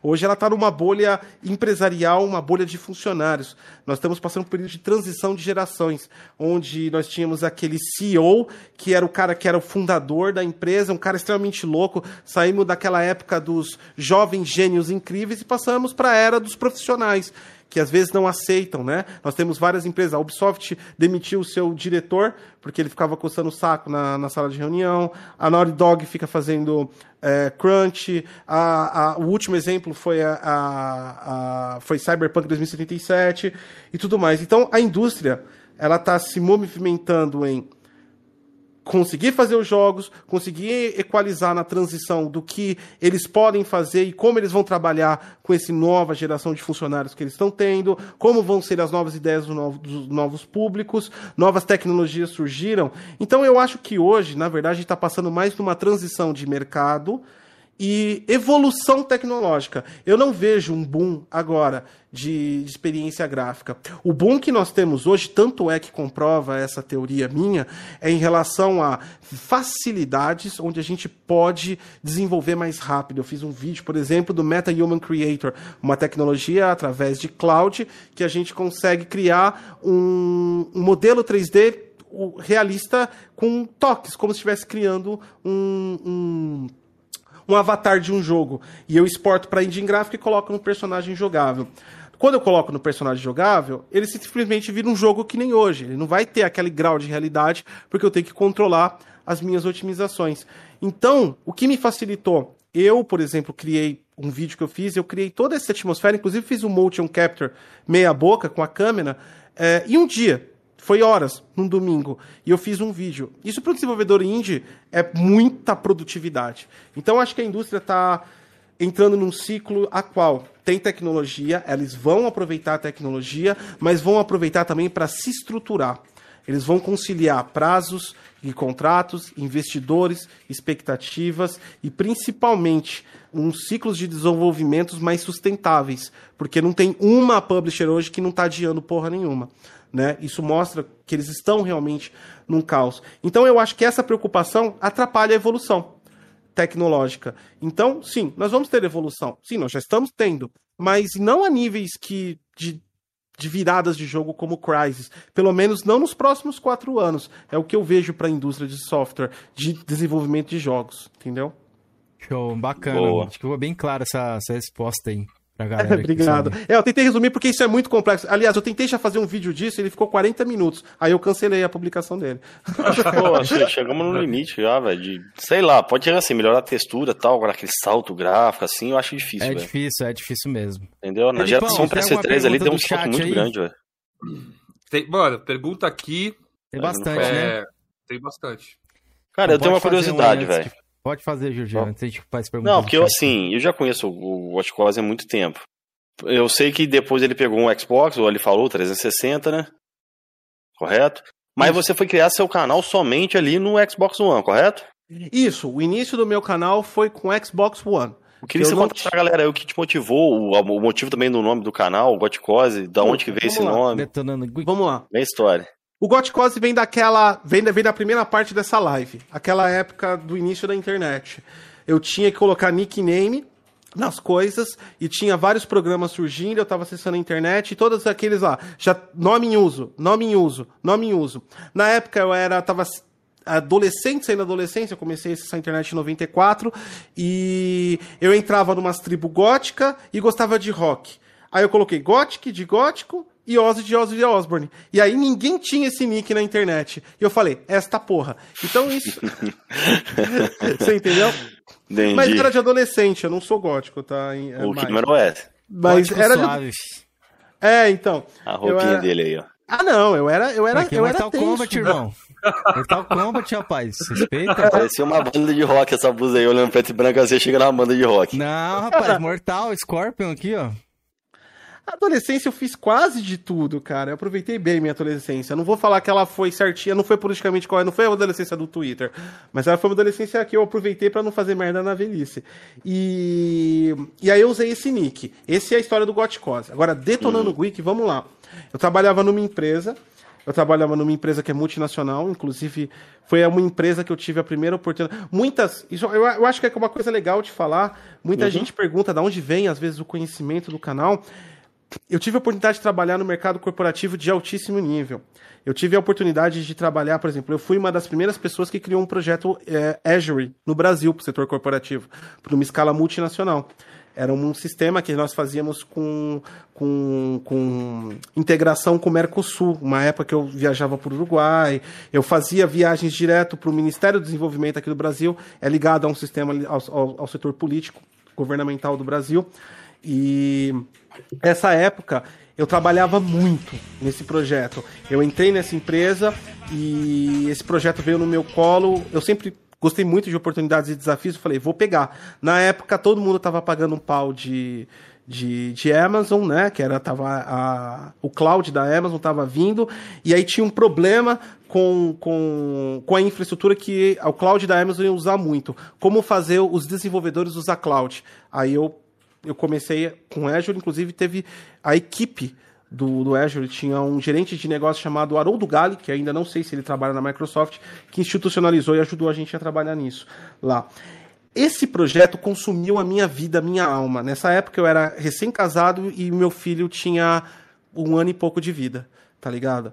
Esse projeto destruiu a minha vida, assim, de consumo de mente, de tempo. Eu fazia ponte aérea toda semana para Brasília. E aí, no meio desse caos que nasceu o canal. Que era o quê? Mano, alguma coisa pra. Sabe, aliviar a carga de estresse, de, de ódio. Eu sou estressado pra caramba. Quando eu fico muito estressado, nasce ferida na minha cara. É, é, é, é muito cômico. Isso. É, não, é doideira. E aí foi assim, eu saí com essa tia, a gente foi no centro da cidade que a gente mora aqui, e deixa eu mexer o mouse para ver se resolve os nossos problemas de queda. É, e aí eu fui com ela aqui no centro da cidade e eu sempre curti. Tecnologia para mim, hoje é meu trabalho divulgar as questões de tecnologia e explicar. Mas para mim, isso sempre foi comum, é, é, meu interesse comum, é meu interesse principal de vida, né? Eu sempre trabalhei, eu nunca trabalhei fora de outra área que não seja tecnologia. E aí o que acontece? Eu fui, a gente tava passeando, aí tinha uma loja lá, e aí tinham celulares. Eu acho que, não me engano, era até HTC na época que vinha com o sistema Windows, se não me engano, da Nokia. Eram os HTC que tinha. Enfim. Aí eu fui explicar pra essa tia, ó, esse celular tem isso, tem isso, tem isso, ele não é bom por causa disso, mas ele é bom por... Eu expliquei, ela era minha esposa, gente tava conversando. Chegou uma tiazinha, eu tava explicando pra ela, ela achou que eu era vendedor da loja, tá ligado? Uhum. E ela perguntou, é, meu filho, esse daqui eu gostaria de... Eu comecei a explicar pra tiazinha tá ligado? Do nada. Não, é isso aqui, é isso aqui. Aí ela falou assim: ai, eu, eu acho que eu vou ver. Eu falei: não, não trabalho não, senhora. Entra lá e pergunta pro Aí foi a Sati que falou. A Sati que falou pra mim. É, ela tá rindo. É a, a, minha esposa que falou: Cara, por que, que você não fala pras pessoas esse negócio? Você explica tão bem esse tipo de coisa de uma forma. Ela é leiga também no sentido que ela não se interessa pelo conteúdo. Ela falou, você explica de uma forma que as pessoas entendem, né? Aí eu falei, ah, mano, sei lá. Nessa época também a gente tinha um blog que a gente fazia por brincadeira, chamava Detonando Geek. Não, chamava Geek, o blog. Uhum. Por que chamava? Geek. Por quê? É, por quê? Porque não tinha geek pra domínio. Aí eu resolvi colocar um 1 no meio só pra conseguir fazer o domínio. Cara, eu nunca planejei nada. Eu nunca tive nenhum tipo de. Eu não criei uma brand, tá ligado? É, tipo assim, eu coloquei, ah, não tem, não tem geek aqui disponível no domínio, a gente vai colocar geek, foda-se, né? Foda-se, coloca o U no meio e foda-se. E o Detonando Geek era uma coluna que nunca aconteceu desse blog, que era uma coluna de detonados. Lembra da época do detonados? Caraca. Games? Ou se eu lembro. A minha ideia era fazer mini vídeos sobre como passar fases dos jogos. Isso nunca aconteceu, mesmo porque seria um fracasso.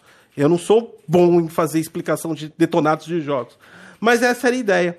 E aí a gente criou o canal com esse nome Detonando Geek para esta Só te cortando coluna. rapidinho, Gotti. Ah. Esse blog seu existe ainda ou não existe mais? Não, não, já foi. Já, dá uma visitada já- lá pra ver o, já os demoliu. aí.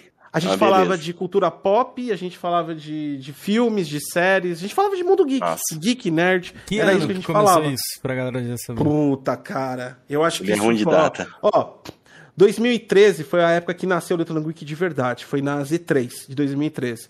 Então, eu tô falando de coisas de 2009 até 2013. Essa é dentro dessa, dessa faixa.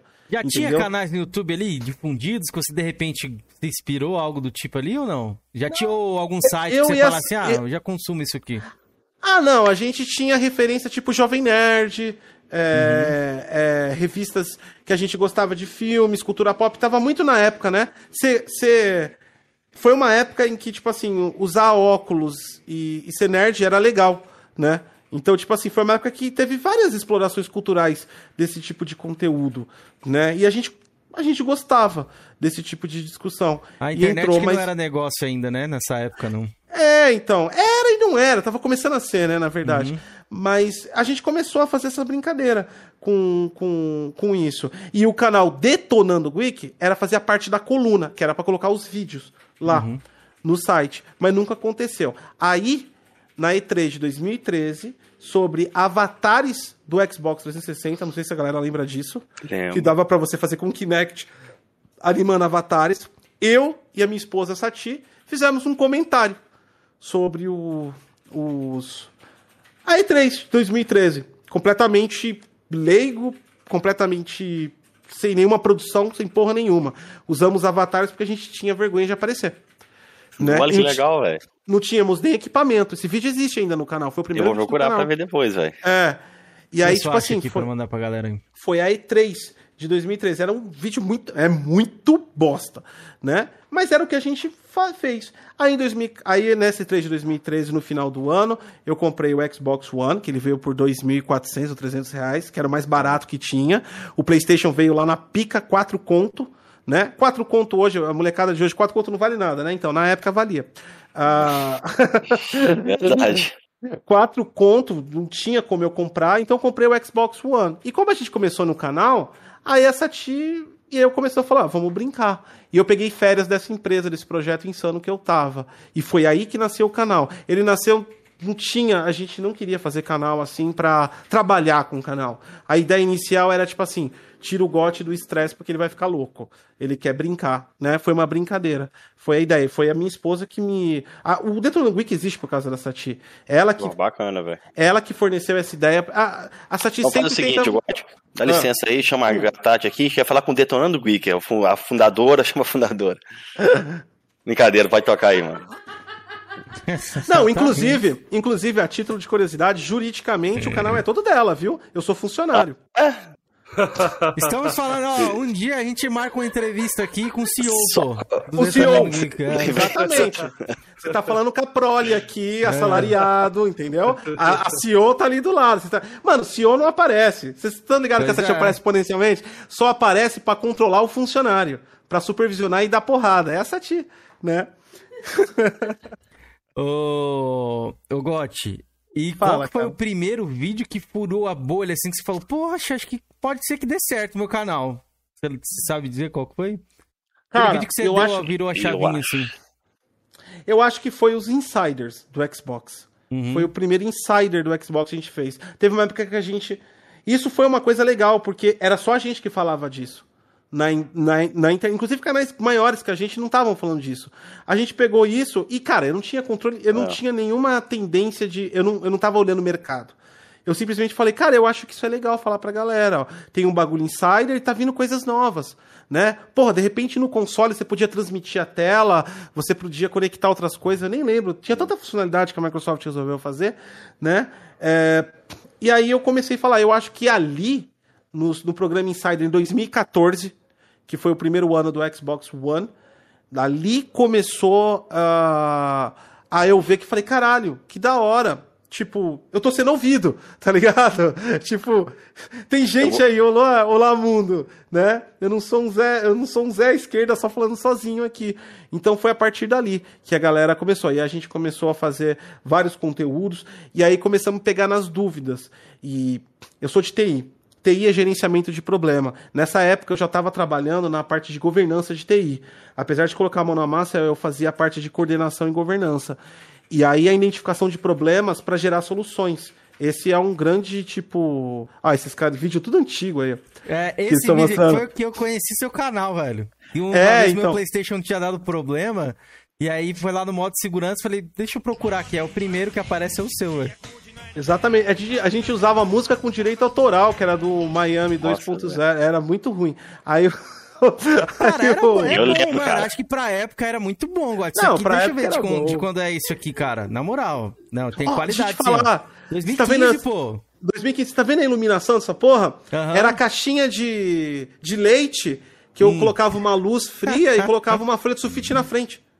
Pode crer, é isso aí mesmo, pô. Ó, Aqui, ó. A gente tá aqui, agora você tá aí luxando, já leu o superchat, viu, Samuel? Já tá em outra estrutura, vou mostrar pra você como é que é a estrutura do Coroas, pelo menos pra mim, ó. Ó aqui a minha ring light aqui, ó. É uma lâmpada numa extensão, tá ligado? Eu tô mano, nisso isso aqui, aí, atualmente.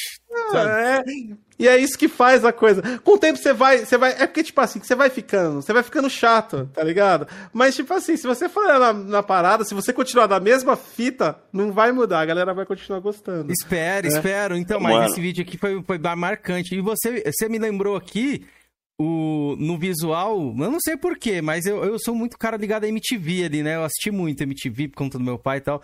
Aí eu lembrei do Thunderbird e falei, pô, mano, esse cara é do Thunderbird. A galera chamava do Thunderbird e o maluco careca do Castelo Ratimbum lá. Que eu falei, falava, meu castelo será meu, meu, Doutor meu. Abobrinha? Doutor Abobrinha. Era, era os meus apelidos fixos. Thunderbird e Doutor Abobrinha. Era, era o apelido. E a gente começou. E essa parte aí, isso é do PlayStation, né? Isso. Foi o quê? Uns seis, uns seis meses depois, eu trabalhava na Paulista, na empresa que eu falei pra vocês. Uhum. E ali tinha, tem um mercado coreano, dos, dos, dos, do pessoal do Oriente Médio também, que traz uns contrabando, tá ligado? Naqueles, nos negocinhos. Aí eu comprei meu PlayStation 4 de lá mais barato. Aí foi aí que eu comecei a, a fazer de PlayStation também. Uhum. Pô, que a gente pegou o PlayStation 4. Aí eu peguei o PlayStation e fazia. Falava, Fazia do PlayStation e do Xbox. E sempre na questão de solucionar problemas, É. onde identificava e solucionar problemas pra galera. Foi onde a gente conseguiu aí as nossas principais. De verdade, pra você ter uma ideia, É, esse faz vídeo aqui tanto tá quase com um milhão é, de views, esse vídeo aqui. É, não, tem os. Eu tinha super. Mano, esse aí é no nosso quarto. Esse aí que tá passando agora aí, A ó. Sati tá, era o a meu. Sati tá rindo com chat ou com vídeo? O que, que ela tá Ela tá rindo. A Sati, ela ri com tudo. Eu não sei se é chat ou vídeo, mas ela tá rindo de tudo. Ela tá rindo com alguma coisa aqui, mas É. ó, o Samuel aqui tá- deixou. O Sabe o que isso aqui tá aparecendo, velho? que aconteceu? O God caiu de novo, meu Deus. Nem ele mexendo no mouse lá tá adiantando. Galera, é o Discord, viu? Não tem o que fazer aqui, não. É. Tô- Discord é- Ah, a gente vai Discord tá voltando derrubando, e vai caindo. por quê. Vai voltar. Ô, Mas, Goticó, enfim, você tá aparecendo, cara. que- O Cameron tá aparecendo. Eita! Por que que Ah, apareceu esse esse, coração. esse aqui, Esse coração. Peraí, peraí, deixa eu explicar, deixa eu explicar. Calma. Esse foi. Cara, isso foi da hora. Essa foi a primeira vez que eu aprendi a conversar com haters. Porque era assim. Os caras olhavam pro meu canal e falavam: Nossa, que cara forçado, nossa, que cara feio. Nossa, que cara que fala estranho. Eu falava bem mais rápido. Inclusive, hoje eu treino pra fazer nos vídeos, porque isso daí a galera fala que é forçado, não é, minha personalidade. costume, Eu- né? É, Olha, sabe? Hunter, tá respondido, ó. O Hunter tinha perguntado aqui no chat por que, você que fala você fala tão tão rápido? rápido nos vídeos. É, entendeu? E blá, blá, blá. isso é minha personalidade. Às vezes eu tento falar rápido porque eu crio um, todos os vídeos do canal não tem pauta. É eu tenho que eu tenho que manter no rácio da, do- da, do- da minha lógica. E eu falo rápido para não perder o raciocínio. Né? E é, é, o meu jeito, enfim, mas eu controlo isso hoje. Mas na época eu falava muito rápido e os caras xingavam. Ai, é feio. Ai, é gordo. Ai, que escroto. Ai, que fala estranho, que fala forçado. Aí eu falei para eles, então, vocês querem ver homem bonito no programa. Ah, aí eu criei esse aí. Aí eu coloquei esse cara. Aí eu falei, agora vocês não criticam mais, vocês ouvem a informação e fica vendo o abdômen do cara bonitão aí, tá ligado? É, pra quem reclamou, né? Ó, o Samuel pra mandou aqui, ó. Felipe, tem uma pergunta no WhatsApp, se der tempo de colocar. Obrigado, Samuel, opa, pelo super. Opa. Já vamos colocar, assim, as perguntas da galera aí. Ô, ô Gotti, eu tava me sentindo aqui agora vendo esses vídeos antigos seu aí. O Marcos Mion, cara, analisando aquele, aquele quadro dele que ele tinha os piores. Como é que era? Os piores clipes, era isso? Sim, lembra que ele ficava com uma, uma varinha de elefantinho, né? Lembra? Isso, disso? ele ficava apontando assim: olha isso aqui, olha não sei o que é. Mas bate saudade Sim. dessa época aqui ou não? Cara, bater bate, sim. Tipo assim, saudade não é um ponto de, de voltar. Eu, uhum. eu, eu nunca tenho arrependimento na parte de voltar. Mas eu, eu guardo com grande carinho essa época, porque essa época, o mais gostoso dela é que era muito mais divertido. Pode era muito mais. Era, era, a, a, gente fazia muito mais por, por querer fazer. Não uhum. tinha dinheiro rolando nessa época, não tinha necessidades nessa época, tá ligado? Uhum. Então eu guardo carinho nessa época, não só pelo nosso crescimento, que a gente depende dessa época, mas principalmente é, a gente. Você se olha como. Eu e a Sati era duas. Hoje, se a gente for comparar, era duas crianças. Então eu vejo duas crianças ali. Então me, eu sinto saudade um pouco daquela criança. Né? Conforme você vai evoluindo, o YouTube é uma coisa foda. Ele precisa vai que você se casca, renove. Né? É, também. Ele precisa que você se renove, ele precisa que você a, a, avance, né? E, e é tudo na vida que é assim. Então, tipo assim, isso te dá uma pressão maior e te deixa um pouco mais sério que é uma coisa que eu sempre tento tirar dos meus vídeos. Tirar aquela seriedade de, tipo assim, apresentar a tecnologia de terno e gravata. Para mim isso é muito otário, né? Mas eu sinto saudade dessa época. Tinha um pouco mais de liberdade nessa época. Hoje em dia a gente é um pouco mais fechado. Se você sai muito fora da curva, você já toma paulada da galera, né? Porque a galera acostuma com o seu conteúdo e o próprio público às vezes não te deixa criar além. Então nessa época tinha mais liberdade. Eu sinto falta disso só. Ô, Gotti, eu, tenho, eu tenho uma pergunta aqui do nosso amigo Xandão. E eu não sei se é desse tempo ou é de agora, mas ele perguntou o seguinte: pergunta se o Gotti tampou o buraco na parede que ele deixava de propósito no, so no cenário só pra zoar. Era desse tempo aí? Era desse tempo. Era aquela televisão em cima tinha um quadro. E não era de propósito, ali era a minha sala. E aquela televisão era minha. Aliás, eu tenho aquela televisão até hoje. Ela tem 60 polegadas. Ela era de plasma. Ela é de plasma, né? E, e, e, tinha um buraco em cima que era de uma plaquinha que a gente colocou e tirou. E ficou lá o buraco, né?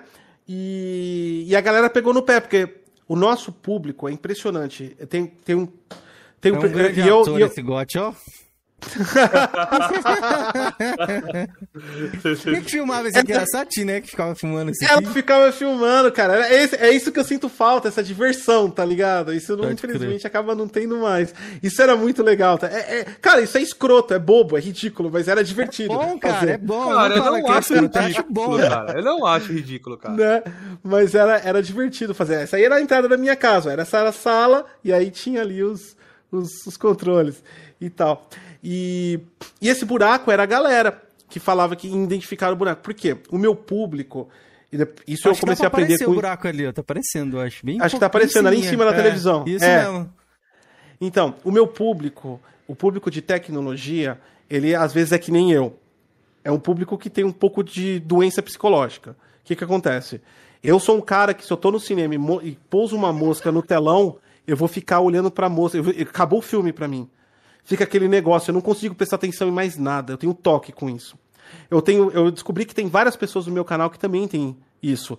E esse era o ponto. De vez em eles prestarem atenção em tudo, tem tanta imagem aí, o cara acha o ponto e começa a olhar para ele. Ele não consegue tirar o olho do ponto. E aí ficou isso. E meu público é bem exigente em. Eu tomei porrada pelo áudio.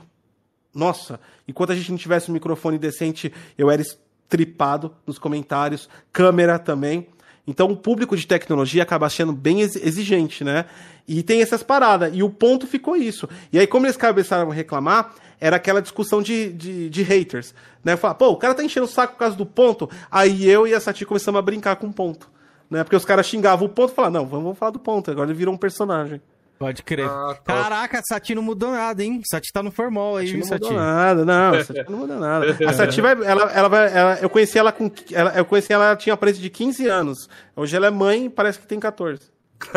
É. É sempre Eu- assim, né, mano? A gente vai envelhecendo e as nossas mulheres cada vez vão ficando mais bonitas. Mais né? bonito, exatamente. É. Eu, eu, eu já tô parecendo a rainha da Inglaterra. De mente, humor e aparência. Cara, que bacana ver isso aqui, velho. Cara, Na esse moral, quadro aí do Cameron tá aparecendo aí, arquivo confidencial do Faustão, velho. Tá, Combinou com o apareceu. Guedes. Porra, já pensou?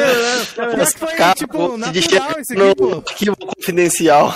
Chora aí, igual. É. Todo mundo chora no arquivo Mas, mas- confidencial. Já falo, é grande gote, tanto no pessoal quanto no profissional. Bacana demais, velho. Show Mas, Filipão, bola. manda as perguntas aí da galera. Quem tiver também perguntas, podem fazer aí no chat. Daqui a Ó. pouco eu vou fazer a pergunta do Pito aqui. Ó, tem a do Nvidia Shield Mil Grau. Gotcose, jogos por streaming são uma alternativa melhor é, do que comprar um, um PC baratinho, um PlayStation 4 ou um Xbox One? Cara, eu vou te falar. PC baratinho, quando a gente fala em PC baratinho, eu tenho a minha composição e eu gosto de deixar isso claro que eu, eu sou uma pessoa que sigo muito metodologias acadêmicas. É, Academicamente, tem toda uma arquitetura que deve ser levada em consideração. É claro que a gente não tem muito espaço para explicar detalhes por detalhes aqui, mas muita coisa que é exposto às pessoas para comprarem realmente funcionam, mas arquitetonicamente acabam sendo erradas, causam trabalho para essas pessoas. O cara pode comprar uma fonte ruim, muitas vezes o cara compra uma placa-mãe mais barata, e essa placa-mãe tem um, uma, um compartilhamento de I/O do PC Express, ele conecta dois HD externo, vai fazer uma live e descobre isso. Então, eu acho que, de uma certa forma, montar um PC baratinho hoje, se a gente está falando de menos de 3 mil reais, acaba sendo uma grande armadilha, a não ser que você saiba absolutamente o que está fazendo. Exatamente. Não só seguindo um tutorial de um vídeo. Isso é muito perigoso, porque existe sim. Existe uma as boas práticas técnicas que tem que ser levado em consideração e as formas arquitetônicas. Gaming é um processo crítico e ele exige muito de todos os seus componentes, tá? É, não é à toa que são, são é um processo que acaba elevando sua temperatura acima de 60, 70 graus. Processo crítico que compromete vários tipos de componentes. Então, eu, sinceramente, abaixo de 3 mil reais, você está pensando em comprar um PC, se tu tem uma internet com uma qualidade de latência boa, um ping de 10 a 15 eh, milisseconds, cara, de for sinal, é esplendorosamente lindo. Um PC high-end, com uma latência ultra baixa, maravilhosamente. Claro, você tem que comprar o jogo. Para isso também temos o xCloud, que tem uma latência um pouco maior ainda, pelo menos, ou ao menos na minha região ainda aqui em São Paulo, região metropolitana, mas também te causa uma jogabilidade com qualidade de áudio, qualidade de vídeo, com resolução, sem dor de cabeça. Então, eu preferia falar para as pessoas que tem, a não ser que você não tenha na sua região uma disponibilidade de uma internet de qualidade, mas se você tem, dê uma chance primeiro aos sistemas de cloud. Alugue, veja, pague a assinatura um mês e verifique. É muito melhor do que partir para uma aventura de PC é, gambiarra, peça usada, peça da China. Cara, isso traz um transtorno. Por exemplo, eu vou só dar um, dar um, dar um exemplo aqui, porque como eu falei, o assunto é muito complexo. A galera recomenda Xeon, que é, é processador de servidor, placa da China. Cara, hardware tem vida útil. Se você está pegando um Xeon usado, está pegando um Xeon de um data center de uma empresa que usava 24 por 7, sabe? Então, eu acho que, tipo assim, eu não gosto muito de recomendar PCs baratinhos por conta disso. Agora, antiga geração, PlayStation 4 e Xbox One S ou o Fat, já não é mais plausível você adquirir. E então, voltando a falar, deem uma chance para a cloud e façam um teste na sua região. Se estiver ao alcance da sua qualidade, dentro do seu orçamento, vá fundo. É maravilhoso.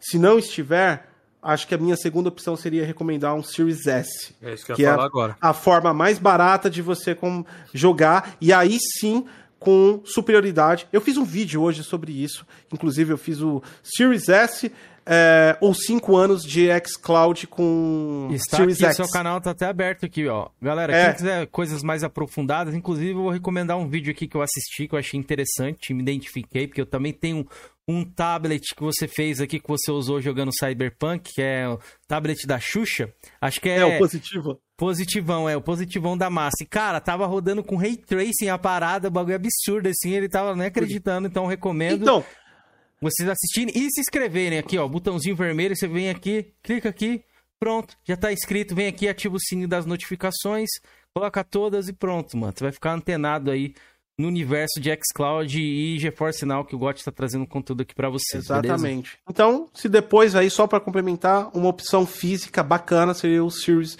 S, né?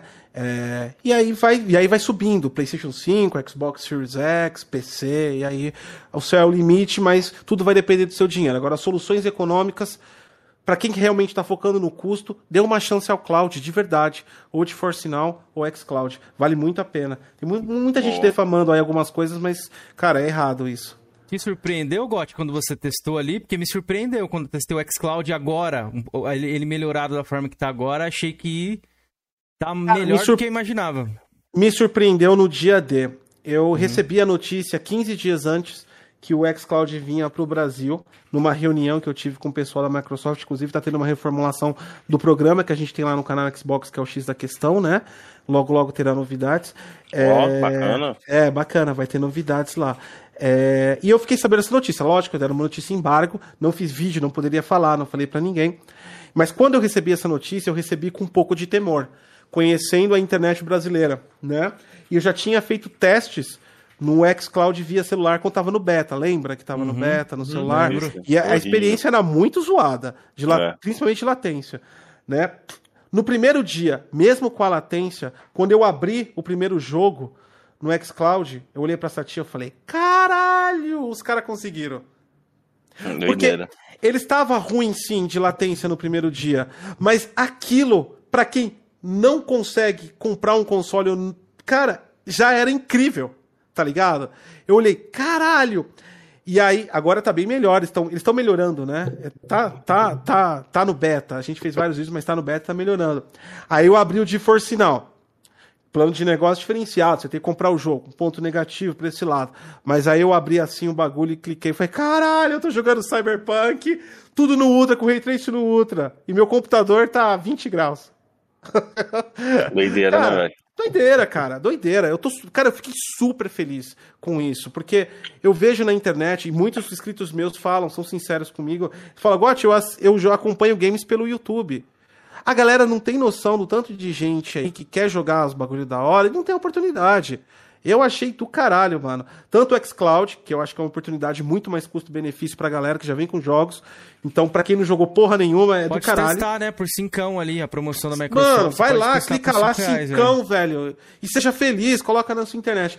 Quanto o de Now, que já é uma estrutura que dá uma qualidade gráfica melhor, tem uma latência menor também, mas você tem que comprar o jogo. Qualquer um dos dois que o cara escolha, eu acho que se ele tiver uma internet bacana, ele vai ser feliz. Eu amei, eu amei porque, tipo assim, cara, pra mim isso é fenomenal. É, Eu faço vídeos de análise técnicas de jogo e às vezes eu vejo comentários e opiniões superficiais baseadas em opiniões de streamers. E eu quero que as pessoas tenham aquela experiência. Então, tipo assim, se você não tem grana pra comprar um console ou um PC, cara, cloud vai te trazer uma experiência do caralho já. Né? Eu tô feliz demais, cara. Me surpreendeu. Não achei que eles eram capazes de fazer isso. Quebrou minha cara, graças a Deus. E a Sati falou que ah, acabou de comentar ali, ó. Jogar Destiny 2, tanto no Xcloud ou GeForce Now, ó. Demais, velho. É a Essa melhor tia versão. tá, tá foda. E é pior que agora veio o Destiny pro, pro Xbox, do, pro Game Pass do PC, que antes só tinha Ah, no console, sabia. né? Aham, chegou? Aí, chegou agora e o Game Pass tem a vantagem de vir com as DLCs tudo, né? Ah, a bichinha já abandonou o Steam, é mercenária pra caralho. Eu vou mandar o áudio aqui pro Felipe. falando sobre o negócio do X da questão aí. Mais cedo eu mandei uma mensagem eu conversei com o Cris, com o Cris Eba lá e te mandou um abração, velho. Falou que foi muito bom o tempo que ele trabalhou com você ali na, na Microsoft ali. Falou que saiu de saudade daquela época ali de vocês Nem dois. sinto, cara. O Chris Evans é sensacional, velho. Pessoa única. Nunca conheci uma pessoa que é tão fã, tão fã. Ele é fã de. O, o Chris, ele é um fã da marca Xbox de verdade. Nunca conheci um cara tão fã que não seja um babaca. Cara, ele é muito legal. O Chris, cara, ele é, é uma pessoa Capitão América aí do Xbox, mano. A gente veio aqui, a gente brincou isso É, aí ele. teve aqui, acho que a primeira vez que você apareceu aqui foi no bate-papo dele, você comentou, né?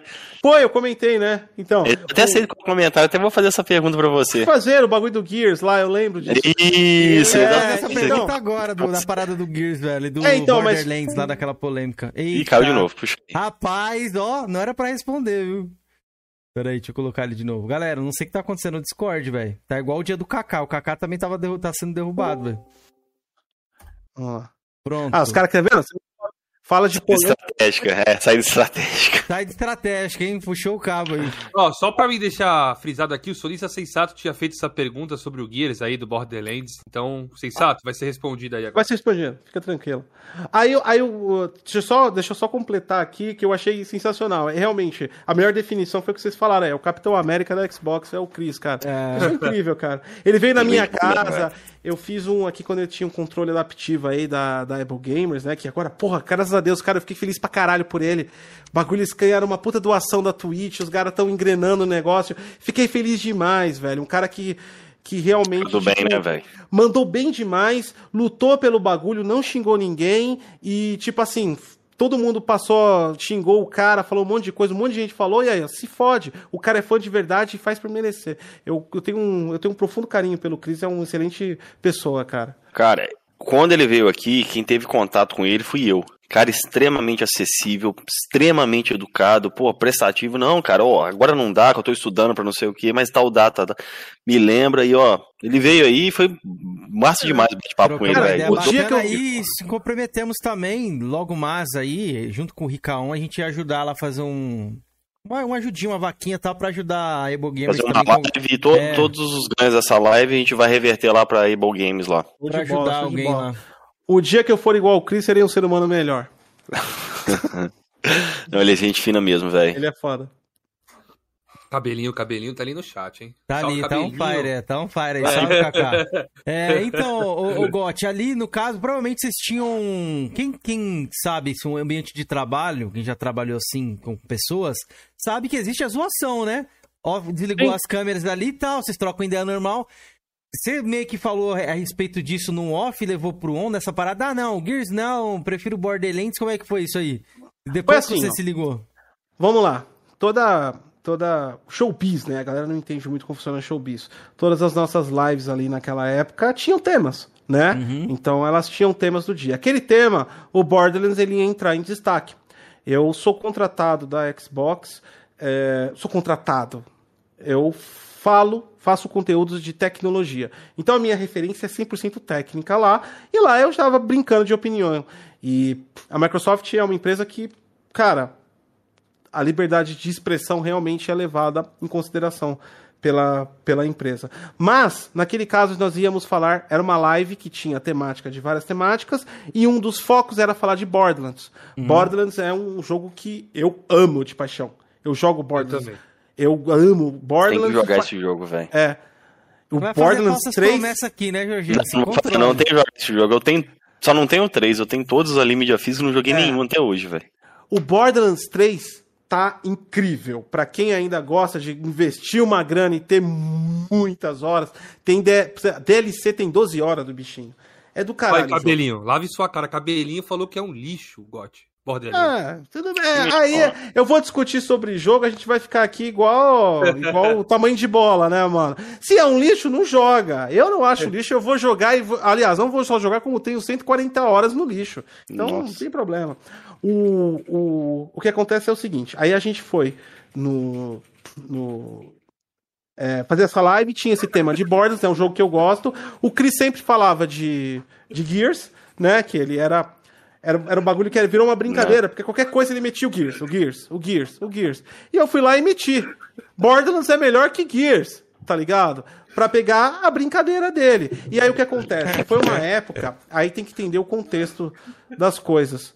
Foi uma época que a gente foi desa... é, é, que nós que, que, tipo assim, como a gente entrou na Xbox, eu não tinha noção do que, que era aquela marca, né? Do que, que não era entrar tá numa marca grande, a gente acabou sendo atacado por várias partes. A gente já estava sendo atacado. Então pegaram esse contexto e falaram: Gotcos menospreza a comunidade Xbox porque falou que prefere Borderlands 3 do que Gear 5. Foi, foi isso que foi vendido na internet, mas no geral não foi isso é, que aconteceu né? Na verdade. E sim, eu prefiro Borderlands 3. Ó, escutem, gravem isso, haters. Eu gosto mais de Borderlands 3 do que do Geek de Gear 5. E Normal, você não vai né? morrer por isso, tá é. ligado? Então, tipo assim, foi no, no, sentido de brincadeira, mas sim, é meu gosto pessoal também. E sim, eu sou. Minha contratação em qualquer empresa é técnica. A empresa não compra a minha opinião. Então é isso que eu tenho que falar para as pessoas sobre isso. Veio uma galera marcando, fala, mano, tinha retardado que marcou para falar no marcou o Bill Gates. Olha o nível de animaleza, né? não. Doença mental, né? Caralho. E a galera que, também que, é, Phil né? Spencer demite o cara, demite o cara, cara, Tipo, tá bom, foda-se. Eu vou continuar gostando mais de Borderlands 3. Tem dois pontos a respeito e acabou, velho, sabe? Não tem, não tem essa questão. Eu não vejo. Eu entendo o, a, a, questão que eu quero colocar para a galera é o seguinte: eu entendo como funciona a cabeça das bolhas, mas eu não participo delas. Eu não sigo as regras das bolhas. Eu não preciso entrar dentro do seu conjunto de regras. Né? E é gosto, né, eu... né, Gotti? E é gosto, gosto, é. exatamente. É. E é gosto. E aí vai falar: ah, mas você tava lá na Xbox, foi um desrespeito. Isso foi o que você comprou do, do seu líder não é o que aconteceu. Acredito ou não, não vai fazer diferença na minha vida. Meu canal continua bombando e agora tenho até inteligência artificial. Então, Ó, vou fazer o quê? Acho que, eu acho que seria os postos de desrespeito se você falasse assim: ah, não, joga Borderlands 3 porque o Gear 5 é ruim. Aí seria é, diferente. Não, se eu chegasse e falasse o Gear 5 é um lixo, eu seria é. um grande de um babaca, de um nojento lixo. Concordo. Porque o Gear 5 é, da geração passada, o melhor jogo tecnicamente que eu já vi na minha vida. Eu falei isso, eu fiz uma análise. Lá, né? uhum. Eu fiz análise. O HDR dele é incrível. A, a, a, a Decolition colocou é, é, Ray Tracing, que não é Ray Tracing de verdade, mas é, rastreamento de raios para oclusão de ambiente dentro do Xbox One X. Eles fizeram rodar aquela qualidade gráfica louca no, no One S. É o jogo tecnicamente mais otimizado da geração antiga para console. Sem sombra de dúvidas. Então jamais falaria que o jogo é um lixo né? Mas aí eu fui na, eu tava lá com a minha opinião de player, de jogador, de pessoa como o cara que tá em casa jogando, né? Gotti, dois, dois comentários oh, isso daí. Oh, rapidinho, rapidinho, Georgina. Ô, Gotti, você acha que o Gear 5 é superior ao The Last of Us 2, mano? Eu vi que também que você falou sobre o jogo, né? Cara, The Last of Us 2 também é. É que é um Cara, patamar bem alto também, né? Os dois, eu diria que estão no, no, no, no, patamar bem alto. Mas se a gente for levar em consideração alguns itens. Com... Ó, o jogo. É que si, o The Last of Us o... sai pra PC também, né? Que o Gears também teve essa parada do PC e tal. Você consegue Não, a qualidade eu... máxima falando, ali também. Falando em console. Primeiro lugar, é difícil você rastrear porque são duas, pro... é, duas opções diferentes. Uhum. Mas se a gente for falar de tecnologias você chega no empate técnico se você for ver que um tem mais que o outro, um tem menos que o outro. Mas, em todo caso, numa televisão com 4K, quem gosta de ultra cores, com HDR estourando, o Gears vai dar uma imensão de, de, de cores maiores, porque é o estilo do jogo. Entendeu? Mas Last of Us Part 2 está no mesmo naipe, a Naughty Dog. Aliás, eu sempre falei no meu canal, meus estúdios principais exclusivos são The Collision, os caras manjam mais de Real Engine, que é a, a própria Epic Games, a Playground Studios do Forza, a Naughty Dog e a Santa Mônica. São quatro estúdios que estão no nível técnico. E a Rockstar que, cara, não entra, não? Cara, a Rockstar sabe fazer o que o player gosta, mas tecnicamente a textura de Red Dead Redemption tem várias falhas visuais. Eu sei que isso causa um caos, eu sei que tem muito fã, eu tô falando do ponto de vista técnico. Se eu for comparar Gear 5 e Last of Us com Red Dead Redemption, em questão em uma cena, vocês colocam as três cenas do lado e vocês vão ver. A gente tá falando de qualidade técnica e, claro, Red Dead Redemption é totalmente fora do ovo de, desses dois últimos jogos. É um mundo aberto. E aí a gente tem que fazer uma nova consulta de uma nova forma, certo? Uhum. Não dá para me comparar Forza com, com, com Red Dead. Mas a Rockstar, tecnicamente, ela apresenta bastante sistemas. No entanto, ela gosta. ela Eu, eu acho que é, o ponto maior dela é aceitar o que o player quer. Tem tecnologia, mas ela não foca tanto nisso. Ela gosta de trazer o que o player quer. Ele uhum. gosta de trazer o que o player quer ver. Eu acho que é o ponto aí é, principal. E a Rockstar também, como eu falei, ela não tá no nicho das exclusivas, né? Ela, ela é multiplataforma, então acaba sendo aí algo fora. Aí a gente vai começar a comparar um estúdio com outro, é complexo não, porque... Não, entendi, entendi. Cada um vai ter suas prós. Uhum. Mas no mundo dos exclusivos, Dois estúdios da Microsoft eu amo de em tecnologia, que é a Playground Studios, faz fotogrametria de Forza, faz um trabalho incrível. A Decollision regaça na Unreal Engine 5, ou na Unreal Engine 4, os caras já estão mexendo na Unreal Engine 5. A, a Naughty Dog com Last of Us e a Santa Mônica também fez um caralho de trabalho em God of War. É importante falar que eu tô falando da parte técnica. Nem todos esses jogos eu amo. Né? Uhum. Né? Eu não jogo muito Forza e eu não consigo jogar God of War por causa daquele Eita, ah, na hora do God porra. of War aí, é, essa vez aqui eu que quiquei ele, galera. Mentira. Voltou, voltou, voltou, voltou. Voltamos, Pera aí, deixa eu voltar aqui. Na hora do God of War, mano. Na hora do God of War, então. E eu não jogo, não consegui jogar God of War porque acho que eu tenho raiva daquele garoto lá. O filho do, do, Cara, eu tenho raiva do Atreus, ele é muito chato. Eu sou uma pessoa sem sentimentos, assim, para o jogo. Sabe? E aquela é uma história emocional. Eu gosto de dar papo, de paporrada. Tanto é que no Last of Us Part 2, eu gostaria de ter matado a Ellie. Hum. Eu gostaria muito que Polêmica, a Naughty Dog... hein? Polêmico. Não, eu gostaria de dar, porque aquela mina é um pé no saco, cara. É mesmo. Puta adolescente chata pra caralho. Concordo, concordo. Ela fudeu com todos os amigos dela, tá ligado? Ela foi puta no egoísta, desgraçada, chiliquenta. Eu queria dar um, uma sova nela com a Abby e a Naughty Dog não me deu isso. É o ponto que eu reclamo do Last of Us Part 2. A Naughty Dog não deixou eu dar uma surra na Ellie. Agora, de resto, é, isso eu falando como jogador. Agora, tecnicamente, cara, são jogos que estão num patamar incrível tecnicamente, sabe? É, a gente conseguir. A gente, o que eu posso falar é difícil, a gente tem que pegar e analisar. A gente pode chegar numa solução, tem que pegar e ter dias. É o que eu gostaria de ter no YouTube horas, dias para poder fazer esse trabalho extenso, pegar ponto a ponto um jogo e realmente comparar aspecto detalhe por detalhe. Mas infelizmente não temos tempo e isso não ia agradar 90% das pessoas porque ia ficar maçante. Ô, God, mas você comparou fala. aí, você fez uma comparaçãozinha ali, o pessoal do chat falou o seguinte, mas Red Dead é mundo aberto. E Gears Não, é, mas ele explicou, ele explicou. Eu expliquei isso. Eu expliquei uma análise, é, ele falou. Eu expliquei isso. São conceitos diferentes, né? Então tem que entender esses conceitos. Por exemplo, ó, se você pegar a Kena, Bridge of Spirits, que é um jogo indie que foi, que foi lançado para o PlayStation 5, 4 e para PC. Eu fiz a análise técnica dele. O jogo tem uma qualidade do caralho, gráfica. Ele é um mundo aberto? É. Você pode ir e voltar? Pode. Sem problema nenhum. Só que todo o level dele é linear. Você não tem acesso a todos os cantos. Por exemplo, o mundo aberto de God of War, que você podia ir e voltar, mas linear por exemplo, um mundo aberto de Gear 5, que você tem aquela zona de você andar, né? Aquilo são estratégias de mecânicas é de level. semi-aberto é que a galera fala ultimamente. Isso, é, semi-aberto, é que a galera gosta de categorizar, né? É. é aberto, você pode ir e voltar, é aberto, mas não tão aberto, né? É, um Red Dead Redemption, por exemplo, é Aí você, você compara ele com o quê? Com Far Cry, você compara ele com Shadow of Mordor, você compara ele com Tomb Raider, você compara é, ele com o próprio GTA. Essas Cyberpunk, são comparações. Né? A galera compara Cyberpunk, Assassin's Creed.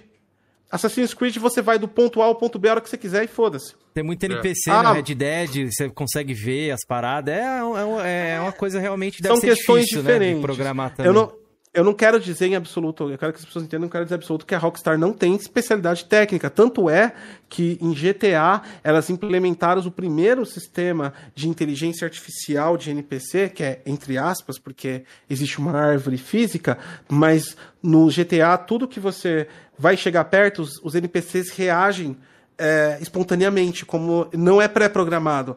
Então, se está chegando um carro, ele vai levantar a mão assim. Esse foi um dos sistemas que, que eles colocaram. Então, não quer dizer que a empresa não é tecnicamente efetiva, não é isso que eu quero dizer. Uhum. E sim que são contextos diferentes.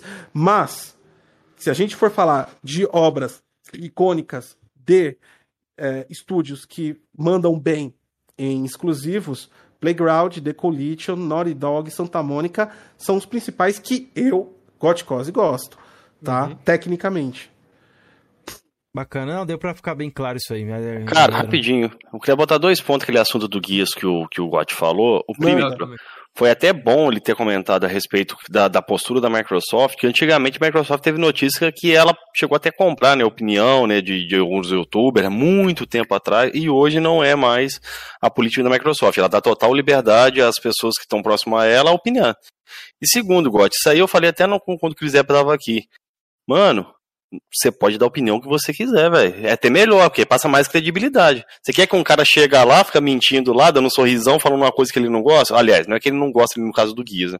Uma coisa que ele não, não acha que é verdade. Eu prefiro pessoa sincera, entendeu? Que passa uma opinião sincera, do que uma pessoa que É. chega ali e, e fala o que eu quero escutar, eu, né? Eu sou sincero, Gotti, né, nessa época aí, eu sou meio, meio fanaticão, né, pelo Xbox. Não, eu falei- beleza. Eu falei, porra, cara, por que, que ele. Eu não me incomodei com a sua opinião, tá ligado? Eu, tipo, porra, por que, que ele não falou essa opinião lá no canal dele? Eu não achei, sei lá. Tá- Entendeu? Eu fiquei meio puto, eu admito. Cara Ah, fanático, cara Dino. Boa noite, É. Cara, você sabe qual é? Mas assim, qual- Gotti, assim, eu, eu, eu, eu peguei, eu fiquei puto, não fui lá no Twitter te atacar, não, Ah, não. meu canal, eu, tipo, dei Cara, eu no vejo assim, WhatsApp? Eu vejo assim, você tá, você tá tá exposto publicamente, as pessoas vão ter reações de vocês. Tem gente que me odeia, tem gente que, que me ama, tem gente que gosta, tem gente que não gosta, entendeu? É, cara, eu acho que isso é extremamente é, normal. As pessoas não terem gostado por espontaneidade delas, eu acho justo. O que naquela época ocorria é que eu sofria deliberadamente uma contextualização de ataque. As pessoas não estavam desgostando do Goticose por uma por muitas delas por elas mesmas, simplesmente porque outras pessoas falavam. Então, eu não sei o que aconteceu naquela época e, aliás, eu até entendo que pouco aconteceu porque foi o seguinte: como nós começamos com Xbox, é, muita gente estipulou que o nosso canal era só de Xbox, né? E eu não tenho nada contra. Eu tenho fãs de Xbox, tenho fãs de PlayStation, tenho fãs de PC no meu canal. Mas eu, particularmente, eu não. Eu não cara, eu falo de tecnologia há tantos anos, eu, eu, tenho, eu tive tantos dispositivos, eu não, eu não crio sentimentos por eles. Esse é um fato do Goticose. Sabe? O meu PC aqui, ah, meu PC é da hora, eu vou pegar e, e, cara, eu amo ele. Não, caralho, o dia que eu conseguir comprar uma placa melhor, pau no cu dela. Vai, vai, vai pro Mercado Livre, foda-se. Eu sou assim. Né? As pessoas eu sei que tem uma assemelhação à posse, à conquista que é difícil, junto com o dispositivo. E também o, o, a, a, a questão da marca, do fã. É o que eu falei, eu não gosto e eu repudio fanboy. Fã sempre vai existir. E tem que ter. É isso. É, um, é, é, é, é a base da coisa. Fãs, a gente é fã de alguma coisa. Eu, por exemplo, eu sou fã da Asus. Eu gosto das placas. Minha, a, minha, a minha GPU é a Strix. É a mais top da 280 Super tá ligado? Mas se a Asus fizer, ah, por exemplo, a, a, RTX que ela fez é uma grande bosta. Quando eu tiver dinheiro para comprar, eu não vou comprar da Asus, sabe? O, o, meu fã vai até um certo limite. Pode crer. Agora, é, entendeu? Agora, a, a, quanto a isso, então eu acho que é normal as pessoas gostarem ou não gostarem. O que, tipo, aconteceu naquela época, que a gente sofreu muito ataque. Tipo assim, é que, tipo assim, eu não sou, eu nunca fui um canal mimizento e nunca coloquei para dar. É, não foi, nunca é nosso propósito. A gente não é esse tipo de conteúdo. E quem quiser fazer, faça. Até hoje agridem a gente. É, é, cada um gerencia o seu conteúdo. Meu conteúdo é de tecnologia. Mas, cara, chegou a absurdos nessa época. Por exemplo, enquanto a comunidade estava discutindo se o GOT é, gostava de Borderlands 3 ou de Gears, eu estava trabalhando se eu ia processar ou não algum indivíduo porque falou que estuprar minha esposa. Chegou Caralho. nesse nível o negócio. Por tá causa de ligado? Borderlands? Não, não, por causa de Borderlands não, por causa daquele. Isso veio de uma fase que foi todo um contexto horrível pro nosso não canal. sabia dessa parada, velho. Foi. Sinto fizeram muito, uma muito. live, fizeram uma live, tipo assim, o Overclock Anal, era o nome da live, eu tenho ela salva e Caralho, falaram, que idiotice, falaram... velho. Não, então. Então a gente tava passando por um momento. E sabe qual foi o problema disso? É, eu não ligo pra esses babaca que falam isso, porque literalmente é cão que ladra no morde, é tudo um fracassado. Mas o problema disso foi. Eu, eu, eu me culpo por não ter a maturidade certa de lidar com isso naquela época. A maturidade que eu tenho hoje, né? E foi quando a gente entrou na Xbox, cara, é uma marca enorme. Você tá exposto a tudo, né? E aí eu e a Satite trabalhamos do jeito que a gente conseguiu trabalhar nessa época, né? E, e a gente seguiu, cara. Eu decidi não processar nada, decidi não fazer nada, mesmo porque eu puxei capivara, o advogado foi atrás. Mano, não, tem mil real pra dar. Eu falei, ah, vou perder meu tempo e meu dinheiro. Não vou ganhar nada com isso, mas. É, foi uma época complexa pra Chato. gente. Foi uma época que impediu o nosso crescimento. Foi uma época em que o nosso, o nosso canal foi derrubado porque denunciaram. Os caras usaram bot no meu canal durante uma live. E, o YouTube falou que o, que o canal estava usando bot na live e derrubou o nosso canal. Eu tive que entrar em contato com o YouTube, a gente ficou 24 horas sem ter acesso ao canal. Foi uma época difícil pra gente, cara. Acho que né? eu lembro dessa época aí, velho. Passou. Passou. Graças a Deus, que bom, velho. Passou, passou, passou. Não tenho, não tenho nenhuma, não tenho nenhuma mágoa e não guardo nenhum arrependimento do que eu fiz. Eu simplesmente gostaria de ser mais maduro para lidar com a maturidade que eu tenho hoje. Porque na época, eu e a Sati era duas crianças no YouTube que entrou numa marca grande, a gente não sabia o que fazer. A gente fazia vídeo para uma galera, a galera curtia e de repente, pá, veio um veio um monte de coisas negativas e isso afetou. Não vou falar para você que não afetou. No dia que meu canal caiu, eu tomei duas garrafas de de whisky. eu devo ter entrado em como alcoólico quase. Mas depois passou e hoje a gente tá mais maduro. Serviu como aprendizado. Caiu de novo. Porra, mas que discorde da desgrama. Ah, tá mó legal, velho. Pô, caiu, caiu, caiu. caiu Voltou caiu. já. Mas ainda bem que você, você, você, explicou aí, Gotti. Ainda bem que passou, tudo foi resolvido, né? Não teve um. Teve, digamos sim, assim. Não, não, teve um final triste, né? Sim. A parada. Teve uma não teve um final feliz, mas também não teve um final Isso, triste, cara. Foi, foi uma fase da vida, a gente passou e tá mais forte hoje, então segue o jogo. Com Mano, certeza. sinto muito por você e pela Sati aí, acredito também a opinião minha do Felipe aí, do Cameron também, cara, que lance chato, velho. Eu não sei é, como lidaria com uma situação dessa, velho. É, a, gente, a gente sofreu um pouquinho, mas depois eu aprendi. Hoje, por exemplo, hoje eu tenho eu aprendi, tipo assim, o meu erro. Na verdade, eu sempre me culpo das coisas que acontecem, tá ligado? Por não prever o impacto. Apesar. Porque eu sou profissional de TI. Então, hoje, por exemplo, hoje eu tenho BI trabalhando pro canal. Se falam Gotcose lá na China, eu consigo identificar em 30 segundos da onde veio, por que veio, quem tá falando. Então a gente rastreia todas essas ondas, né? Então, serviu pra gente abrir a nossa mente, ver infraestrutura. E é aquilo que eu falei no começo, que me tirou.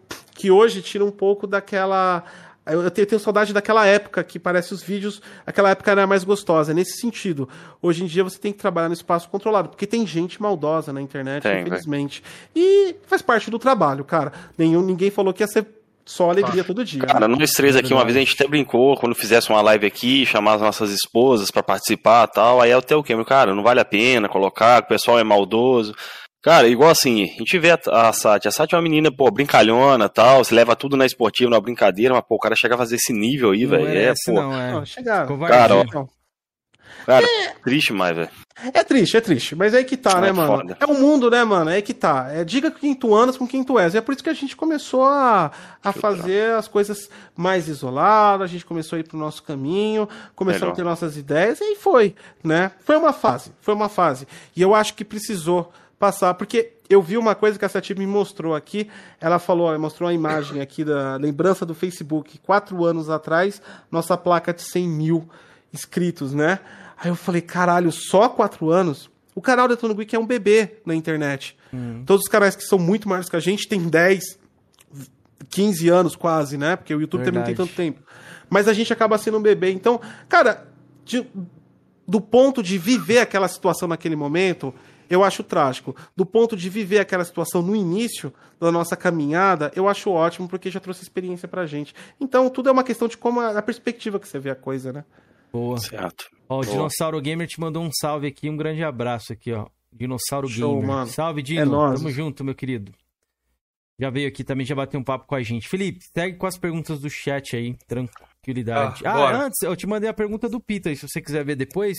É um pouquinho extensa, é dois minutos e pouco. Ele fala um pouco a respeito de, de um projeto de lei que o Gotti comentou e tudo mais. Se não der para fazer nessa entrevista que a gente pode fazer numa próxima. A gente vê tá, aqui. Deixa eu perguntar aqui. Essa do. Tem bastante pergunta aí, viu? Tem, porra, tem uma pá. É, tem do, do Eduardo Azevedo aqui, ó. Vamos lá. Pergunta Olha. ao Goticose o que ele pensa do mercado mobile principalmente os jogos pay to win, o que isso representa para a indústria gamer e o que ele propõe contra ou a favor esse tipo de prática. Cara, eu não sou. Eu não jogo muito jogo mobile, mas recentemente a gente tá, gente tá tendo uma, experi uma experiência legal na, na Garena, que é a proprietária, é a produtora do Free Fire. Do Free Fire. Né? É, eu tô na Buia, a gente tá com um canal com quase 20 mil seguidores já lá na Buia. A gente tá com, com um projeto legal lá e lá a gente fala de dicas de tecnologia para celular. Então eu sempre vou no aspecto mais de tecnologia. Cara, o que eu vejo de jogos de celulares, e eu tinha Cara, isso é uma coisa muito legal. Eu vou, eu vou, eu, eu, vou tentar ser o mais breve possível, porque isso realmente é extenso. Mas sabe o que é mais gostoso de YouTube? Eu acho que vocês estão experimentando isso. O canal de vocês já está com mais de mil seguidores e vai crescer, porque vocês têm um papo bacana. O mais legal de tudo, cara, é você olhar a diversidade do mundo. Você sai da porra da tua bolha e você abre o olho Concordo. do que, que acontece. Cara, quando o Detonando Geek cresceu, chegou a 10 mil seguidores, eu descobri o que, que era a dificuldade de internet de um cara que mora no interior. Por exemplo, que eu achava que não existia. Porque eu era só um cara que ia trabalhar de segunda a sexta, 8 horas por dia, e conversava com meus amigos de trabalho que falavam o que acham, e eu falei o que eu acho. O YouTube me abriu a dimensão para o mundo. Lá na Buia, me abriu a dimensão o que, que é um jogo mobile. Cara, eu vou falar a verdade, e não sendo pejorativo, por gentileza, por incrível que pareça, não quero ser. A gente está falando de pessoas que faz live e às vezes tem dificuldade de expressar as palavras. É um nicho muito humilde. Muito humilde. Eu já cheguei a acompanhar quando a gente estava estudando a plataforma para a gente conseguir entrar, porque surgiu uma oportunidade de um contrato. A gente começou a acompanhar lives e a casa das pessoas, como elas falam, é, um, é, é uma coisa muito humilde. Então, o que eu for falar de mobile para vocês, no sentido social, é acessibilidade. E isso que, por isso que eu estou super feliz com os clouds. Agora, se a gente for do ponto que ele tratou, mercado, isso daí é engravatado que só está olhando o lucro. Sim, o mobile é poderosíssimo, o mobile dá um ninho de dinheiro. Eu acho horrível o pay to win. Eu não concordo com as práticas de que você é, transforme um jogo de 3D, um jogo de entretenimento que chega a pessoas de várias classes sociais intelectuais como um caça-níquel. Eu acho que isso é a putariza, é, é tipo assim, a puterização dos games. É, então, eu acho que tipo assim, mas também tá entrando concorrência para eles, porque até hoje nada de verdade, de qualidade muito alta, e não estou falando que jogos para mobile não tenham qualidade, entendo o que eu quero dizer, mas você não coloca um Gear 5 e nem um Last of Us dentro de um celular, certo? Você não consegue chegar naquele nível. E eu acho que hoje a gente vai ter uma concorrência em cima e vai trazer para esse público. Então eu acho que o cloud, cara, eu aposto muito nele, minha visão, de que não só para as pessoas de consoles de PC, mas ele também é uma visão de um outro mundo para pessoas que estão só nessas plataformas. Porque tem muita gente jogando um Free Fire da vida, um Fortnite, porque não tem outra coisa para jogar, cara. Tem que entender esse ponto também, que é interessante, né? Mas, e eu acho que isso vai estimular o mercado de mobile, porque Infelizmente, hoje nós temos dispositivos que conseguem renderizar jogos de alta qualidade, mas o mercado de mobile ficou extremamente focado, sim, no caça-níquel, no pay to win, na microtransação, e isso formou a cultura do mobile. É uma, é uma, é uma plataforma que tem uma infraestrutura e uma capacidade do caralho para ir além mas ela precisa se livrar desse conceito. Eu acho que cloud e jogos AAA de console e PC vão ajudar isso com o tempo na cultura do, dos usuários, né? Eu vejo assim. Boa. Boa. Posso para outra, Quiseira? Ou tu antes, quer fazer é, alguma? Antes, eu tenho uma aqui para fazer também, mas antes, ó, a Sati deixou um comentário uma. aqui, ó, deixou um elogio, ó. O Got tem uma bela linha de raciocínio, sou apaixonada por isso, é, sou apaixonada por isso nele. Então, ó, aí, ó, declarações, hein? Eu vou dar uma pergunta pro Gotti aqui, que acho que é Ô, Quinzeira, rapidinho, rapaziada. O Agenor tá me cobrando bastante aqui, fazer essa pergunta aqui. É rapidinho, é rapidinho. Essa barba do Gotti é um cover moreno da Zack Wild? Eu acho que é isso. Zack Wide. Zack Wide? Quem é Zack Wide? É Zack Wide, ah, é, é o Zack Wide, é do... É, é. Puta, é mesmo quem é Zack White, que idiota. Não, cara, na verdade a barba, velho, foi assim. Eu sempre tive cavanhaque, vocês lembram do. Vocês viram nos uhum. vídeos antigos aí, né? Sim. Eu fazia uma, uma, um cavanhaquezinho aqui, eu mantinha o bigodinho, eu fechava ele, eu sempre usei barba. Meu rosto é, é redondão. Então a barba sempre deu aquela afinada embaixo. Eu sempre usei ele para isso, né? E aí depois que eu fui pro YouTube, sei lá, cara, eu acho que a Sati me incentivou, porque ela, ela, ela gosta da barba grande. E ela falou: ah, eu gosto de barba grande e eu sou preguiçoso, então juntou um útil ao agradável. Não preciso fazer mais barba e ela gosta. Vou deixar crescer. Aí eu me fudi, porque agora o tamanho que tá essa porra dá um trabalho pra porra pra manter. Não é assim também, Pois é. né? Mas mas foi isso, cara. Não foi, não foi pensando em nada, não. Aí ficou. No começo tava até na moda quando eu comecei, porque tava os hipster, tudo usando barba. Agora já foi a moda dos hipster, e agora só ficou velho É o mesmo Got, que usa barba Got grande. Viking, é o Got Viking aí. Agora é o Viking, é. É, Ragnarok, né? pois é. Cara, eu, eu tenho que fazer uma pergunta pro Gotti aqui, que era a pergunta que eu queria fazer desde o começo, eu não tive oportunidade, agora eu vou ter. Gotti Cose, cara, eu sou muito fã de Resident Evil 4, velho. E eu queria te fazer uma pergunta se você talvez possa vir a participar novamente do Resident Evil, do, do Resident Evil 4 Remake, do personagem do Vitórios Mendes. A Tá- Tati não entendeu a pergunta. Poxa, parece mesmo, velho. Se você não vai- eu vou te falar a verdade. Eu vou te falar a verdade. Dada a situação Facebook, atual. A galera fala tanto que o, que o parece não sei o que, não sei o que, não sei o que, não sei o que. Isso também é. Ó, dada a situação nacional, eu tô aceitando qualquer contrato. Agora, a fanbase vai odiar a minha interpretação, ainda mais o, o físico do Gotti, mas tudo bem. A Se a- aparece. Ah, se a quem, quem tem que decidir isso é a Capcom, não sou eu, tá ligado? Eu aceito o hate depois. Vamos- subir lá, uma hashtag no Twitter lá, contrata o Gotti lá pra fazer o Bitores lá no, no remake do Resident Evil 4 aí, se tiver. Aí, ó, Vitórias Mendes aí, pra quem não sabe qual personagem que é, digam aí no chat, galera, se parece. Eu acho que. Ah, é por causa da barba, né, Gotti? Com certeza, velho. É a barba, é a barba. Não, e a cara, a- a- eu, eu acho que o estereotipo meio, meio, meio emburrado, tá ligado? Às vezes, às vezes o, o Gotti quase, muita gente fala que eu sou arrogante pra caralho, tá ligado? Mas às vezes é por causa que o estereotipo, o jeito que você fala parece que eu tô bravo sempre, mas é, eu sou descendente italiano, mano, é, é muita expressão, tá ligado? E às vezes a galera não entende isso, mas eu acho que é por causa da expressão também. Às vezes parece que eu tô falando que tô nervoso, eu tô impondo. Acreditem na minha verdade ou saiam fora. Parece que é isso. Às vezes eu me vejo assim nos vídeos, tá ligado? Cara, uma coisa eu posso dizer aqui pra vocês. Uma coisa que o Gotti não é arrogante, irmão. Com certeza. Isso eu posso Isso aí eu dizer posso pra dizer também. aqui, eu nunca, nunca pensei isso dele, velho. Não juro pra você, velho. Te É, sigo há muito é. tempo. Acha... Pô, bacana demais, velho. Já te vi em outros bate- bate-papos, eu sempre te acompanhei, velho. Ah, show de bola. Ah, mas na internet, cara, cada pessoa tem uma visão de você e você não pode esquentar a cabeça. Na hora que você decide abrir a sua imagem publicamente, seja alguns, por exemplo, a minha vida pessoal interina eu nunca abri, né, 100%. Então eu mantenho um resguardo, mas aquilo que eu exponho, você tem que estar aberto e a galera, mano, é as pessoas, velho. Cada um tira a sua conclusão, né, fazer o quê? Nem tudo são flores, como eu gosto de Ah, falar é. aí também. E é legal, porque às vezes você pega. Tem muitas críticas que são legais, cara, que você pega e evolui com isso. Por exemplo, eu recebo algumas críticas na ferramenta que eu desenvolvi, AIDA, que ela. é, é, a galera fala, ah, gosto, não entendi e tal. Então isso me serve. Às vezes o cara até xinga, mas eu falo, o cara xingou, eu relevo o lado pessoal e falo, cara, não, o cara xingou porque, cara, eu acho que ele não entendeu, velho. Deixa eu, eu preciso deixar isso mais didático. Então, tem horas que você pensa e ah, às vezes é até positivo, né? Lógico, dependendo. Às vezes é só um idiota falando bosta. Concordo. Bom, vamos começar com os áudios aqui, Kenzeira? Peraí, não, peraí. Deixa eu fazer uma pergunta que todo mundo fez essa Ah, pergunta aqui. Cara, rapaz. Não, é sério, sério. E, o Anto... e a galera já tá no chat faz tempo essa pergunta. E vai ser rápido. O Gotti vai mandar, matar isso aí em um minuto.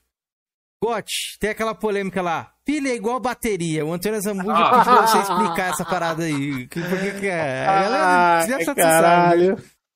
Não, eu já conheço. A gente tinha um programa chamado. é, Res- Não era Responde Gote. Era Responde Gote, eu acho. Era. Eu não lembro. Qual era o nome daquele programa, amor? Que eu falava sozinho. Acho que era Gote Responde. E aí surgiu. A, a- Era uma época porque. Deixa eu explicar todo o contexto. A gente tava, veio daqueles ataques, então a gente entrou muita gente negativa no canal, então a gente tava tentando tirar isso. E a gente fazia vídeos contradizendo algumas coisas que são polêmicas bobas. E aí teve o do pilha e bateria. E eu falei e continuo falando. É, é, pilha e bateria é a mesma coisa. É só olhar a tabela periódica de elementos químicos e principalmente a oxidação de elétrons. Mas aí distorcer e falar, não, o Gotti falou que a pilha a bateria é igual, é a mesma coisa, é tudo igual, e aí surgiu. Foi isso. Agora, na minha composição de usabilidade, pilha e bateria, para mim, dentro, eu tenho os dois consoles, sempre tive os dois consoles, o Xbox e o PlayStation, dá dentro da mesa, tem os prós e contras dos dois, tá ligado? Para mim sempre foi uma discussão inútil, eu acho que ali foi uma crítica entre a comunidade perder tempo com coisas idiotas quando na verdade tinha muito coisa para estar tá verificando. A gente estava trabalhando com consoles que em 2013 não estavam conseguindo encontrar 1080p nativo. Porra! Por que, que a gente vai trabalhar com. Você está falando de pilha e bateria. Acorda, tem outros problemas acontecendo. Isso já foi superado. Isso, essa foi a ideia do vídeo. Mas a pilha e bateria é a mesma usabilidade. Agora, eu concordo com a narrativa para cloud. E eu já falei isso na minha live sobre a pilha. A pilha, agora sim, tem uma desvantagem sobre a bateria, e eu acho que é uma coisa que a Microsoft poderia verificar agora. Sim, a pilha é importante. Porque no cloud, na mobilidade com o celular, recarregar a pilha ou ter que comprar. O cara pode até comprar um dock aí de bateria recarregável, mas mesmo assim acaba sendo a usabilidade acaba sendo afastada. Agora dentro da minha casa, eu tenho pilha recarregável, eu coloco. Se a bateria do PlayStation acabar, eu coloco no cabo e vai recarregar. Eu nunca vi credibilidade ou inteligência nessa discussão, porque se você for levar níveis que vai para o ponto A ao ponto B, nunca vão, nunca vão chegar a lugar nenhum. Agora, para o cloud, na mobilidade, eu acho que a pilha, sim, tem uma desvantagem de usabilidade, porque você vai ter que ficar carregando ou pilhas, do quatro pilhas na bolsa para poder, poder jogar o seu cloud na rua, se você tem um controle Xbox. Então, eu acho que para o cloud a Microsoft devia ver alguma coisa. Agora, do resto, mano, eu, eu acho. eu vou falar, é, vou falar a minha verdade aqui. Eu vou falar a minha verdade, porque na internet cada um tem a sua. Eu vou falar a minha verdade. Para mim, essa é uma discussão idiota.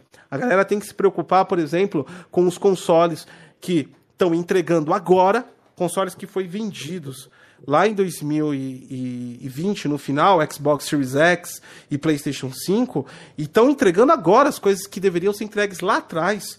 PlayStation 5 está sem o VRR ainda. Isso é extremamente importante. Lá em Hatch Clank, a, a, a Insomniac teve que fazer uma, uma puta num trabalho para conseguir atingir pra galera acima de 30, para quem tem uma televisão de 120, porque o console não dá suporte a, 100, a 120 Hz.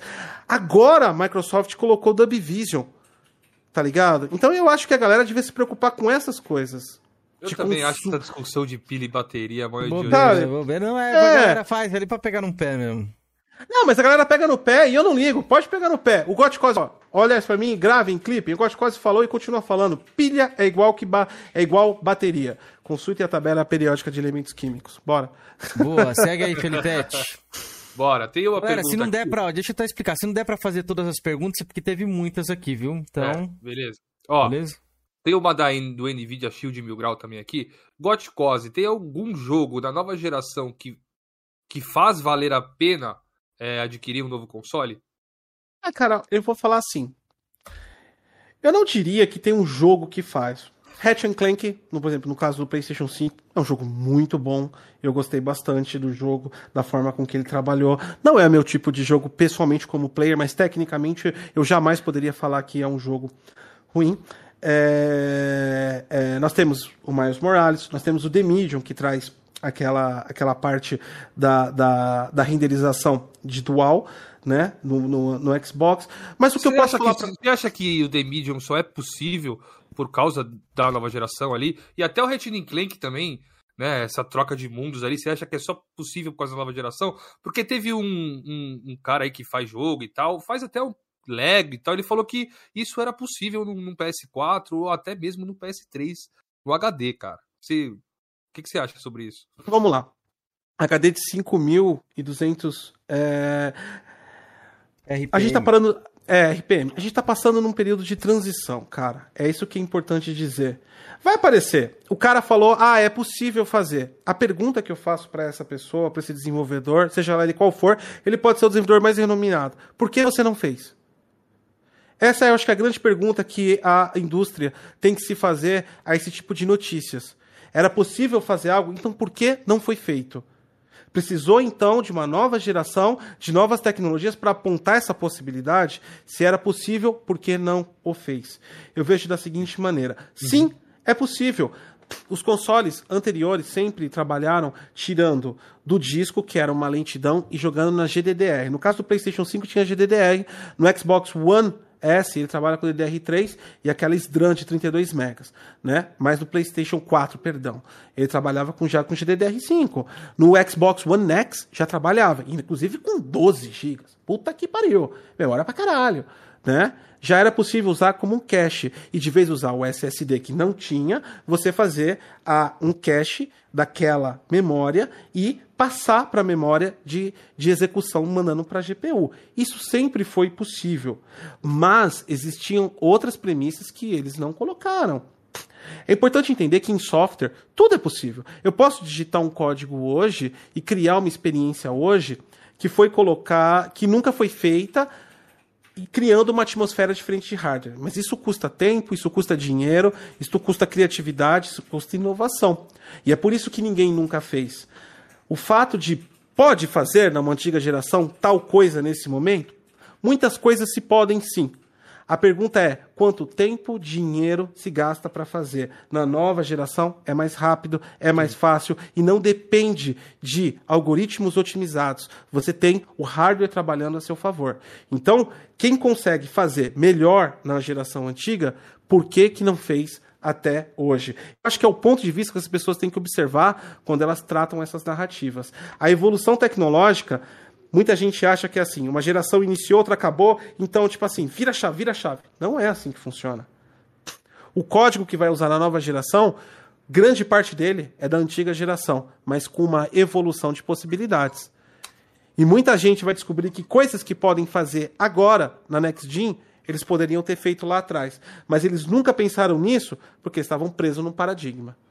Então, é, tudo é possível em programação, mas dependendo da capacidade de hardware. No caso de Hatch Clank, por exemplo, sim, era possível. O The Medium já é um pouco complexo, ele faz duas renderização. Ele eu, é que tipo assim, o jogo Eita. O GOT é muito demais, mano. Aplicação Pô, foda, pô, hein? igual Xbox, hein? Caiu, caiu, a gente volta, a gente volta. Deixa eu ativar aqui de novo a câmera.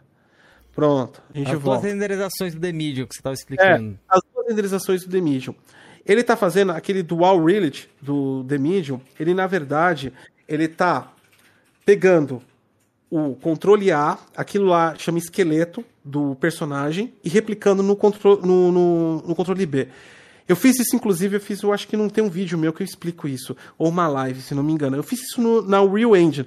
Eu consigo copiar o mesmo esqueleto nos dois de forma, de forma fácil. É uma certa programação, mas você copia de forma fácil e faz os dois agirem. A questão ali é que você tem um mundo A com um tipo de renderização e o um mundo B com dois tipos de renderização. Tem uma coisa que a galera não leva em consideração. Tudo em computação, na hora que você renderi- renderiza, são cálculos de shaders. O pixel emite uma cor que foi pré-calculada por um shader. Quanto mais complexo o shader, mais tempo ele vai calcular. Se seus shaders carregam ray tracing, ele vai calcular por pixel mais tempo para computar isso. No caso do The Medium, eles, eles fazem duas renderizações distintas. Então, é um cálculo de shader para A e um cálculo de shader para B. Ali já é muito complexo para, principalmente, a CPU da, da, da geração passada. Como eu disse, eu não vou falar e afirmar que é impossível colocar.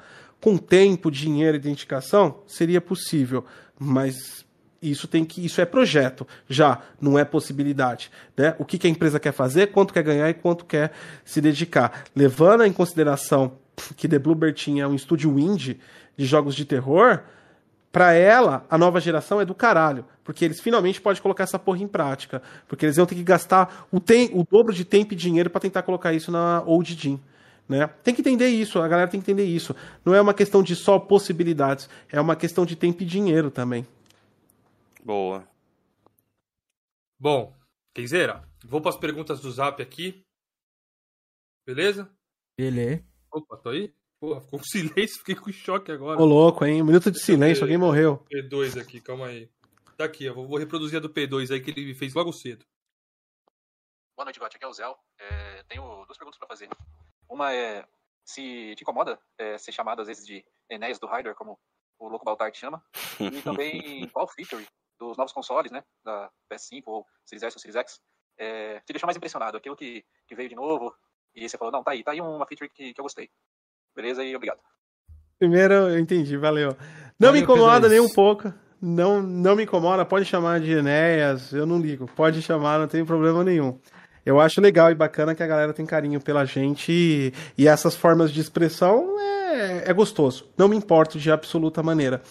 E a feature mais importante dos consoles, na minha opinião, sim, é o SSD. E não por causa do SSD. Essa porcaria existe há anos no consumo de mercado, de PC, de data center. É pela forma e arquitetura que console trabalha. Eu amo a parte de engenharia de consoles, porque ela sai fora da caixa. Graças ao SSD dos consoles, hoje eles trabalham. O SSD não é apenas um armazenamento rápido, ele é também parte da arquitetura e do funcionamento no Xbox através do Xbox Velocity Architecture e no PlayStation 5 através das 12 vias PCI Express que o Mark Cerny meteu naquele SSD e transformou ele único no mundo. Por quê? Porque ele pode fazer isso, porque o PlayStation 5 é só o PlayStation 5. Ele não vai ser vendido separadamente como um componente, como acontece em PC que tem que seguir padrão. Ele não precisa estar preso em padrão e os, ambos os dois estão ligados a controladores de I/O diretamente à memória. E isso faz uma grande diferença, não só em loading. O loading é de cara o principal feature da coisa, mas olhando do lado do desenvolvedor, isso dá uma, uma capacidade de enfiar texturas cada vez de maior qualidade, maior expansividade gráfica. Então, tudo é ótimo nos consoles. Mas o que define, eu acho, a arquitetura deles como algo realmente diferente, até mesmo da plataforma de PC, é como ela trabalha com o I/O, a entrada e saída de dados, usando o SSD de forma inteligente, não só como armazenamento de dados, mas como um componente que ajuda no render. Eu acho isso muito interessante, cara. Show. Top. Leu, Respondido. o, leu o superchat ali, Kenzeiro? Leio sim. Chega Chora chegou com 5 e falou aqui. Gotti, o mercado de placa de vídeo está maluco. Tem o M80 Ti e o i9 9900K. Ainda não atualizei devido aos preços da RTX. Quando vai baixar os preços? Você tem alguma previsão aí, Gotti? Obrigado, Chega Chora, pelo super, mano. Cara, obrigado aí pelo super aí, você até Se você tiver, aí é, se você tiver É, essa previsão dê, porque dá pra ganhar um dinheiro bom nisso aí, viu? Cara, sem chance nenhuma, ainda mais na situação brasileira. É, não vou entrar em adornos políticos, cada um tem a sua fé é, política, mas eu acho que é um fato real para todo mundo que nós passamos um problema econômico ruim. Simples assim, independente de qual seja a sua fé política. É, isso atrapalha ainda mais, o dólar fechando a 5,65 agora no final, isso atrapalha um pouco. Não há previsibilidade de preços de placas baixas na linha mainstream ou na linha high-end principalmente. O que eu posso falar é fica de olho nas lojas que a, a tríplice aliança, né? É o triângulo, eu falo os Illuminates do hardware, que é Terabyte, Pichar e Kabum. Fica de olhos nele e tenta rastrear uma oferta dentro daquilo que você pode pagar. É o que eu estou fazendo hoje com hardware. Não há previsão nenhuma, na real, não faço a mínima ideia de como vai se comportar o mercado com essas idas e vindas externas e internas, entendeu? É difícil. Eu acho que vai piorar devido à, à parada dos componentes aí. O Brasil também, nossa moeda desvalorizada. É complicado, é, É. complicado, velho. Eu acho que Os eu- componentes- eu, iria de console hoje, velho. Hoje eu não montaria o PC de jeito nenhum. Os componentes não estão afetando tanto as GPUs assim como afetaram no início. Os componentes estão afetando mais os consoles hoje. A, a Toshiba, que ela faz semicondutores, e é, é- semicondutores não, reguladores de voltagem, perdão. E ela tá- vai ter um. Em 2020, quem, quem quiser ser, ó. Segundo a The Bloober, não é o Ghost está falando, a, a, a Bloober, ela ela apontou que a Toshiba vai ter um problema maior, ou seja, vai estender a crise de silício para 2023. Então, quem quiser comprar um console Next Gen agora, talvez seja o melhor momento. Não posso te falar que é o melhor momento, talvez seja, né? Mas o problema mesmo das placas de vídeo são, foram dois fatores e foram políticos, tá? Principalmente, foram três. A crise de silício causada pelas questões de fabricação na China, uh, o Trump, que anulou um acordo que tinha nos Estados Unidos, que entrava o hardware que era fabricado na China com 25% mais barato de tributação, e grande parte do nosso hardware vem dos Estados Unidos, e aumentou para a gente também.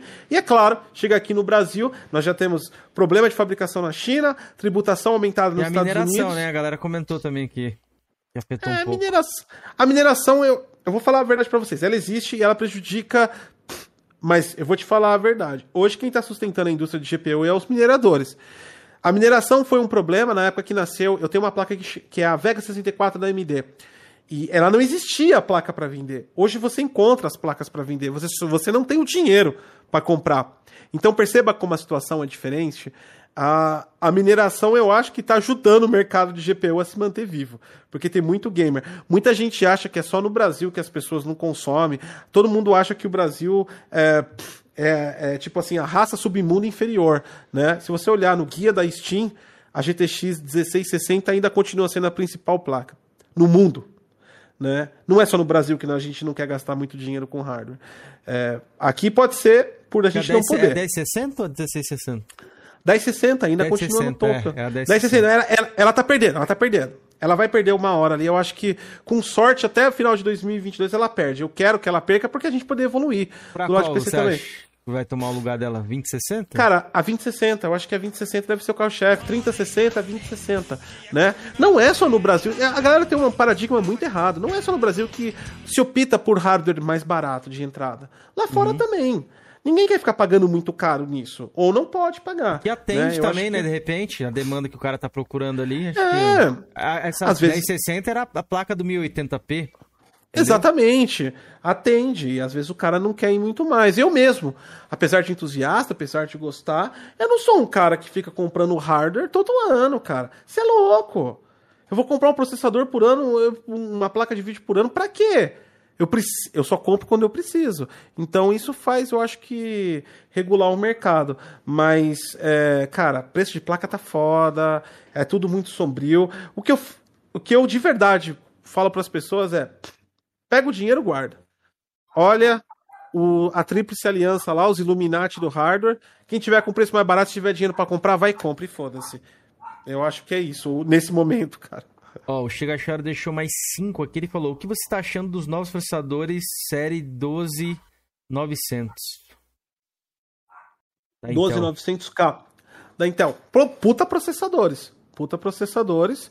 É, entra naquela demanda do que você precisa ou do que você quer para fazer. São processadores ótimos. A Intel, ela, ela se mantou resguardada no mercado, mas ela estava trabalhando nos pontos negativos dela, eu acho, que era a GPU, por exemplo, que agora ela está aumentando esse poder. Ela, inclusive, introduziu um machine learning tipo DLSS, apesar de ela trabalhar com a densidade de nanômetros diferente das outras marcas, ainda eu acho que esses processadores colocam ela de volta no mercado e é uns processadores bons, caras. Eu tenho, eu, eu só falo pra galera é o seguinte, de, de, de PC, de verdade. Vê se você precisa. Vê se precisa. Eu não preciso desse processador hoje, por exemplo. Eu não precisaria. Para mim está atendendo. Em questão de jogos, né? Eu tenho um 3800 XT da Ryzen, por exemplo, e uma RTX 280 Super. Eu tô jogando Far Cry 4 a 4K no Ultra. Uhum. Então, você precisa disso, né? Eu acho que é um, eu acho que é uma discussão que tem que entrar. Porque deixa eu só esticar só um pouquinho, um minutinho só, não vou gastar muito tempo nisso. Uma coisa que a gente, que a galera não sabe na área de PC, e eu posso falar isso porque eu sou um canal independente, não sou preso a marcas, é que a AMD, a Nvidia, a Intel, quando te mandam um equipamento, te mandam um script. Quando elas vão vender um equipamento, elas dão treinamento para os vendedores na ponta das lojas.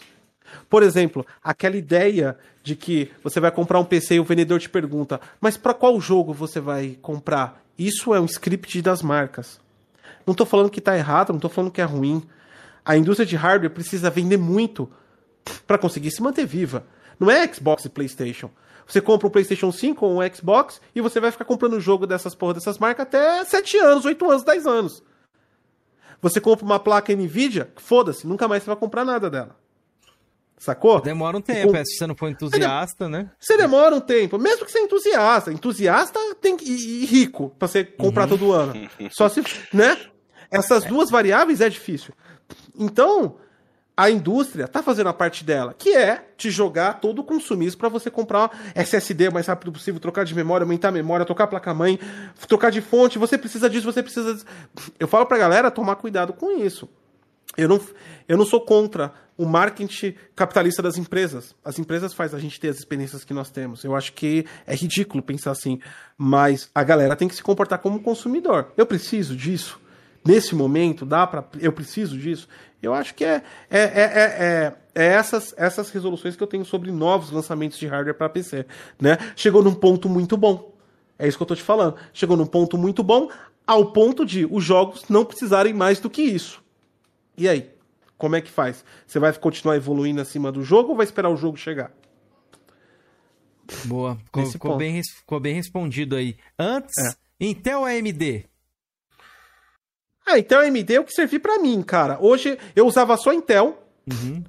e hoje eu uso AMD, principalmente porque eu tenho o desenvolvimento aqui da AIDA e ela é multi-threading. E aí o processador Ryzen aqui que eu tenho 3800 XT, ele frita com ela, é uma delícia.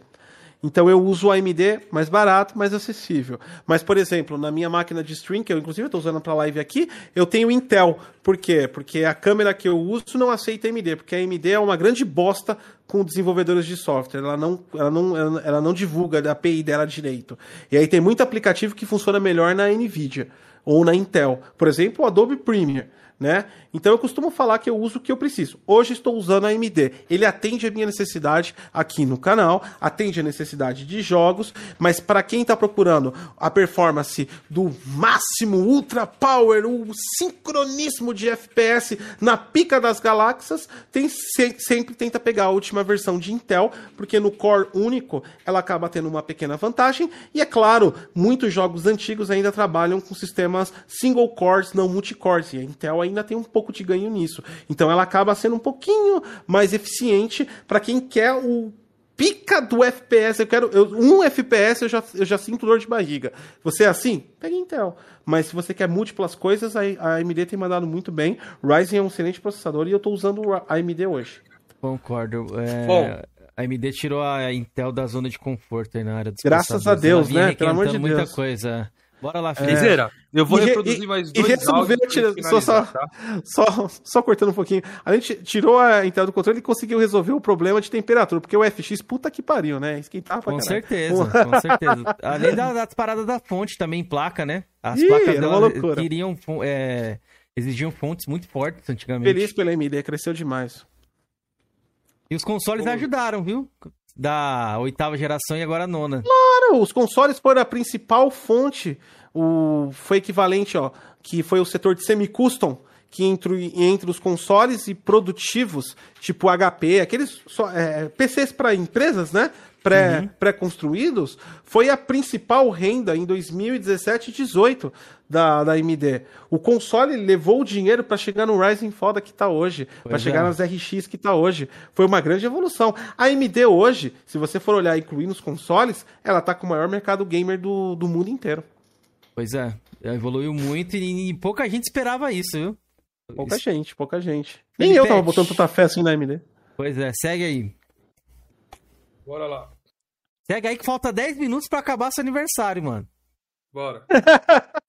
Ô Felipe, pergunta pra, pro Goldcose que treta que foi aquela lá que ele teve lá com a Adrenaline lá na época lá dos Unbox, lá dos Xbox lá, velho? Que treta que foi aquela, como que ficou, se ele se eles se acertaram ou não. E também pergunta pra ele como que é o relacionamento dele com os canais de tecnologia aí de, de PC aí no, no YouTube, se ele tem quais são os amigos dele, os desafetos e tudo mais. Ô, Manda é um essa braba dossiê. lá pra ele lá.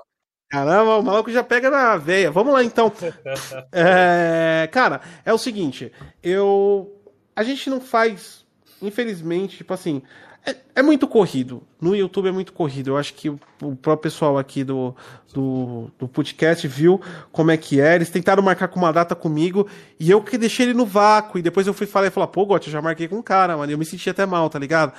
Tem gente, os caras são maduros, eles entendem isso, que você tá ocupado e às vezes você tá na, na, correria. Tem gente que não entende isso. Eu tentei ter várias experiências com youtubers e eu acabei meio que me afastando. Não sou nada contra ninguém, tá? Cada um faz seu trabalho, parabéns. Mas eu acabei me afastando um pouco por conta que o YouTube, muitas vezes, não trouxe a experiência para várias pessoas do que é um trabalho numa multinacional, de uma experiência corporativa.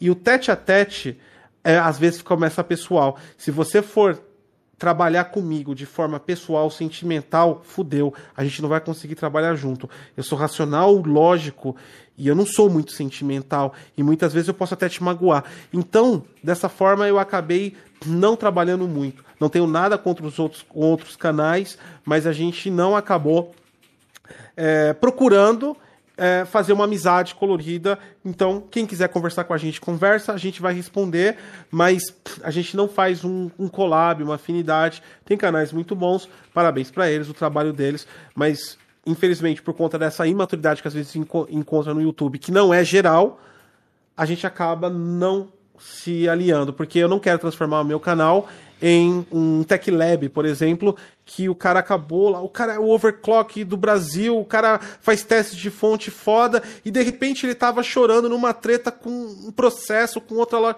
Cara, eu não quero isso pro meu canal. Eu não sou a eu não quero fazer o, o programa do Datena no meu canal. Então, eu me eu, eu, eu fico um pouco afastado. Esse, esse é um fato, eu assumo. Agora, com a Adrenaline ali, o lance foi o seguinte: a gente recebeu o Xbox, eles também receberam o Xbox da Microsoft, havia um embargo e o Adrenaline foi lá e quebrou o embargo e soltou a live antes, porque a gente recebeu autorização do dia de quebra de embargo do vídeo, existiam, existia etapas do embargo. Do vídeo, nós tínhamos a autorização de fazer o parcial. Eu só abri a lateral do Xbox, né? Eu abria só a, a tampinha traseira. Aquele vídeo trouxe pra gente uma visão internacional. Nós caímos no Reddit. Saiu na Eurogamer Itália, saiu na, na GameSpot, saiu na Radar Games. Sa... O Detonando Geek ficou internacional naquele dia. Porque tinha o Mr. Chief no. no... É, a gente mostrou a primeira versão para o consumidor. Já tinha mostrado antes. A Digital Foundry e outros já tinha mostrado. Mas aquela era a versão do consumidor. O Reddit foi lá, alguém colocou a foto e virou. E virou. E a, tanto é que, ó, se você olhar o vídeo nosso do, do, do, Eu tive que colocar uma mensagem, porque tinha mídia falando que a gente furou um embargo, que a gente tinha autorização da Microsoft para fazer. Beleza. No dia seguinte, o Adrenaline foi lá e abriu todos os consoles numa live. E nós fomos impedidos de fazer isso porque era a nossa ideia. A Microsoft não deixou. Mano, Console foi eles que mandaram, a lei de embargo é deles. Eu não vou brigar por isso. Eu, o certo é o certo. E o Adrenaline foi lá e, e, abriu o embargo. E aí, quando ele abriu o embargo, eu falei: vai tomar no olho do seu cu, você vai ser derrubado esse vídeo. E foi derrubado, porque eu falei para derrubar o vídeo. Eu quero que se dane se eles são grandes, eu quero que se dane se as pessoas gostam dele. Eu tenho que respeitar o que todo mundo tem que respeitar. Havia um embargo e foi isso. Nada mais do que isso. Se o Adrenaline guarda alguma mágoa da gente, é problema deles. Mas tem que respeitar o embargo e eu posso ser pequeno, posso ser grande e pode ser um elefante. Se eu tiver no meu direito, eu vou atrás. O vídeo deles caiu e foi isso que aconteceu. Simples assim entraram em contato via Twitter, querendo treta, eu falei, a gente faz a live que quiser, na hora que quiser. Até agora não tivemos nenhuma compostura do Adrenaline pedindo desculpas ou vindo até a gente. Mas se fizer de novo, eu vou fazer de novo. E pode ser com Adrenaline, pode ser com Felipe Neto, pode ser o que quiser. Eu posso ter razão ou posso estar errado perante a cabeça das pessoas. Mas eu tinha uma lei para respeitar, eu respeitei. E todo mundo tem que respeitar, porque todo mundo é canal de tecnologia e não importa o seu tamanho. Você tem que respeitar o que é o embargo. Então, Você acha foi isso que foi o jeitinho fiz. brasileiro, Gotti, essa parada aí? Sempre é o jeitinho brasileiro. Sempre Boa, o jeitinho brasileiro. Pra É, sair na cara, frente ali, né? Eu vou falar, tipo assim, não tô defamando, eu sei que a galera gosta, e não tô falando que são errados, são inúteis. Eu tô falando no meu caso. E não, e não precisa ficar com dó de mim, não ataquem ninguém, pelo amor de Deus. Não, tá bom? galera entende Não é isso. É a sua opinião, Não é eu isso. entendi o seu ponto. É a minha cara. visão. Eu não tô falando que o adrenalina é uma merda, que é um lixo e saiam, não. Eu não quero acabar. Não, não é isso. Eu tô falando que teve este problema, Nessa ocasião aí, né? foi desonroso. Na BGS de 2018, nós entramos na BGS pela AMD, na loja da Pichal, e aí teve uma live do Adrenaline e os caras do Adrenaline barrou um convidado meu. E eu fiquei muito puto com isso. E até hoje também não pediram desculpa. Então, quer dizer, de forma geral, eu, Gotcose, não estou falando que o conteúdo dos caras é ruim, não estou falando para você não seguir, não estou falando. Eu, Gotcose, pode gravar, printar e colocar no corte. Quero que o Adrenaline vá pra puta que pariu, porque nunca teve respeito pelo nosso canal. É isso, cara. Boa. É isso. Personalidade, velho. Gostei. Eu, eu Goticose. Você siga o Adrenaline, tem dicas boas, vai lá, eles sabem montar PC, é, eles, eles fazem propaganda de bastante coisa, é legal. Vai lá, siga. Eu, Goticose, tenho um problema, sim, por quê? Nunca, sempre fiz- já me prejudicaram duas vezes e nunca sequer vieram pedir desculpa. Então, foda-se. Boa. E pode, pode se inscrever no meu canal que também tô nem aí. Vida que segue. Não, calma, Gotti. Calma, Gotti. Vida que segue. Vida que segue. Já foi. um já pau na foi. mesa, rapaz. Ô, Não, é. vai É aparecer no galera- Datena, ele vai te botar lá Não é, mano. É que a galera, é que a galera perdeu esse negócio na internet. É muito mimimi, é muita polonga, é muito negócio. Tem uma treta, assim, tem um problema. Os caras prejudicaram a gente duas vezes. foi direto, E é por acabou. isso. Ponto, velho. Ponto Explicado. acabou. E eu não tenho problema nenhum. Vai lá, segue os caras. O canal dos caras é da hora também. Eu não perco meu Uhum. tempo lá, mas segue eles. Pode crer. Boa. Ó, o Adorei, P2 velho. comentou aqui, ó, é disso que o povo gosta. Só foi comentar de treta que fomos pra 82 pessoas Lá vem assistindo. a cara de Rapaziada, vocês, seus vagabundos. Muito obrigado. Quem não deixou o like, deixa o like aí. Adora. Que eu vou reproduzir a última pergunta aqui do nosso amigo Samuel. Nem escutei a pergunta dele, mas o Samuel é muito respeitoso, então eu vou reproduzir o áudio dele aqui sem medo. Vamos lá. Olá, Gotcose, tudo bem? Aqui é o Samuel, sou formado em Ciência da Computação da turma de 2012 da PUC. Gostaria de fazer uma pergunta. Os programadores de hoje estão muito soberbos, aquém da sua própria capacidade de fazer algo revolucionário e novo? O que você acha? Tô gostando de ver das perguntas dos nossos mano. inscritos hoje aqui, Pergunta rapaziada. foda, hein, cara? cara, eu entendi a sua pergunta, sim, porque você é de uma época onde veio vários caras que realmente revolucionaram. A gente está num período de tecnologia, pelo menos eu vejo assim no campo de programação, onde, infelizmente, ou felizmente, do lado felizmente é que inclui mais possibilidade de pessoas, ou seja, nós temos vários SDKs, nós estamos com várias linguagens, nós estamos com várias estruturas pré-prontas. Hoje em dia, é fato afirmar, sem nenhum, nenhuma, nenhuma é, possibilidade de erro, que está muito mais fácil do que programar 10 anos atrás. Por exemplo, até mesmo para jogos. Você não, você não vai conseguir fazer um AAA da hora, mas você não precisa criar, você não precisa digitar um, uma gota de código na Unreal Engine para fazer um joguinho completo. Você pode só arrastar lá o, o blueprint, que é uma camada visual deles. Todas essas facilidades abriram o mundo da desenvolvimento do software, não só para games, mas principalmente para o setor cooperativo, sistemas de informação. No entanto, eu vejo que nós, infelizmente, do ponto de vista de programador e também formado na área de TI, nós estamos criando uma escola de programadores com cabresto. Nós tiramos a criatividade dos programadores. Nós temos programadores hoje que eles buscam uma API no Google ou um SDK ou uma função pré-pronta para ele conseguir fazer o que ele quer. Por que, que ele não cria uma biblioteca dele? Cadê quem vai criar o próximo Java? Cadê quem vai criar o próximo Python? Quem vai criar o próximo C Sharp? Eu vejo que nós estamos realmente agora ficando muito presos a instituições no campo da programação, a corporações, a depender de empresas como Google, como Facebook, como Microsoft, que guiem o caminho. Antes nós tínhamos uma liberdade maior, nós éramos mais livres. Então eu vejo com um pouco de preocupação, vejo com felicidade a quantidade de gente que entrou do modo mais fácil. Não é, não são menos profissionais e podem fazer coisas boas, mas eu vejo com preocupação a nossa a gente perdeu aquele feeling, aquele garoto rebelde que queria quebrar as regras digitando códigos. Eu acho que nós não temos mais programadores assim, e eu acho que as pessoas estão sentindo isso nos aplicativos delas, nas soluções delas. Esse resultado de muita gente falar, nossa, mais do mesmo, a evolução de próxima coisa é isso, a evolução, eu acho que a gente perdeu um pouco desse feeling, né? Mas eu acho que isso são eras, logo deve se recuperar. Mas hoje a tecnologia, no geral, deixou as pessoas preguiçosas para programar. Eu gostaria de ver aqueles programadores que sentam e fazem algoritmos na cabeça deles, tá ligado? E, e fiquem felizes com os erros. Isso é difícil hoje. Pô, excelente Ô, pergunta. Gotti, excelente eu tenho uma pergunta. pergunta minha, eu não fiz nenhuma pergunta minha Manda, até agora manda, aqui. E é uma pergunta do meu amigo Felipe também. Eu queria saber o que, que você acha da engenharia do Xbox Series S. Series X? Series S. O S. S? É. Cara, eu acho minha engenharia ótima.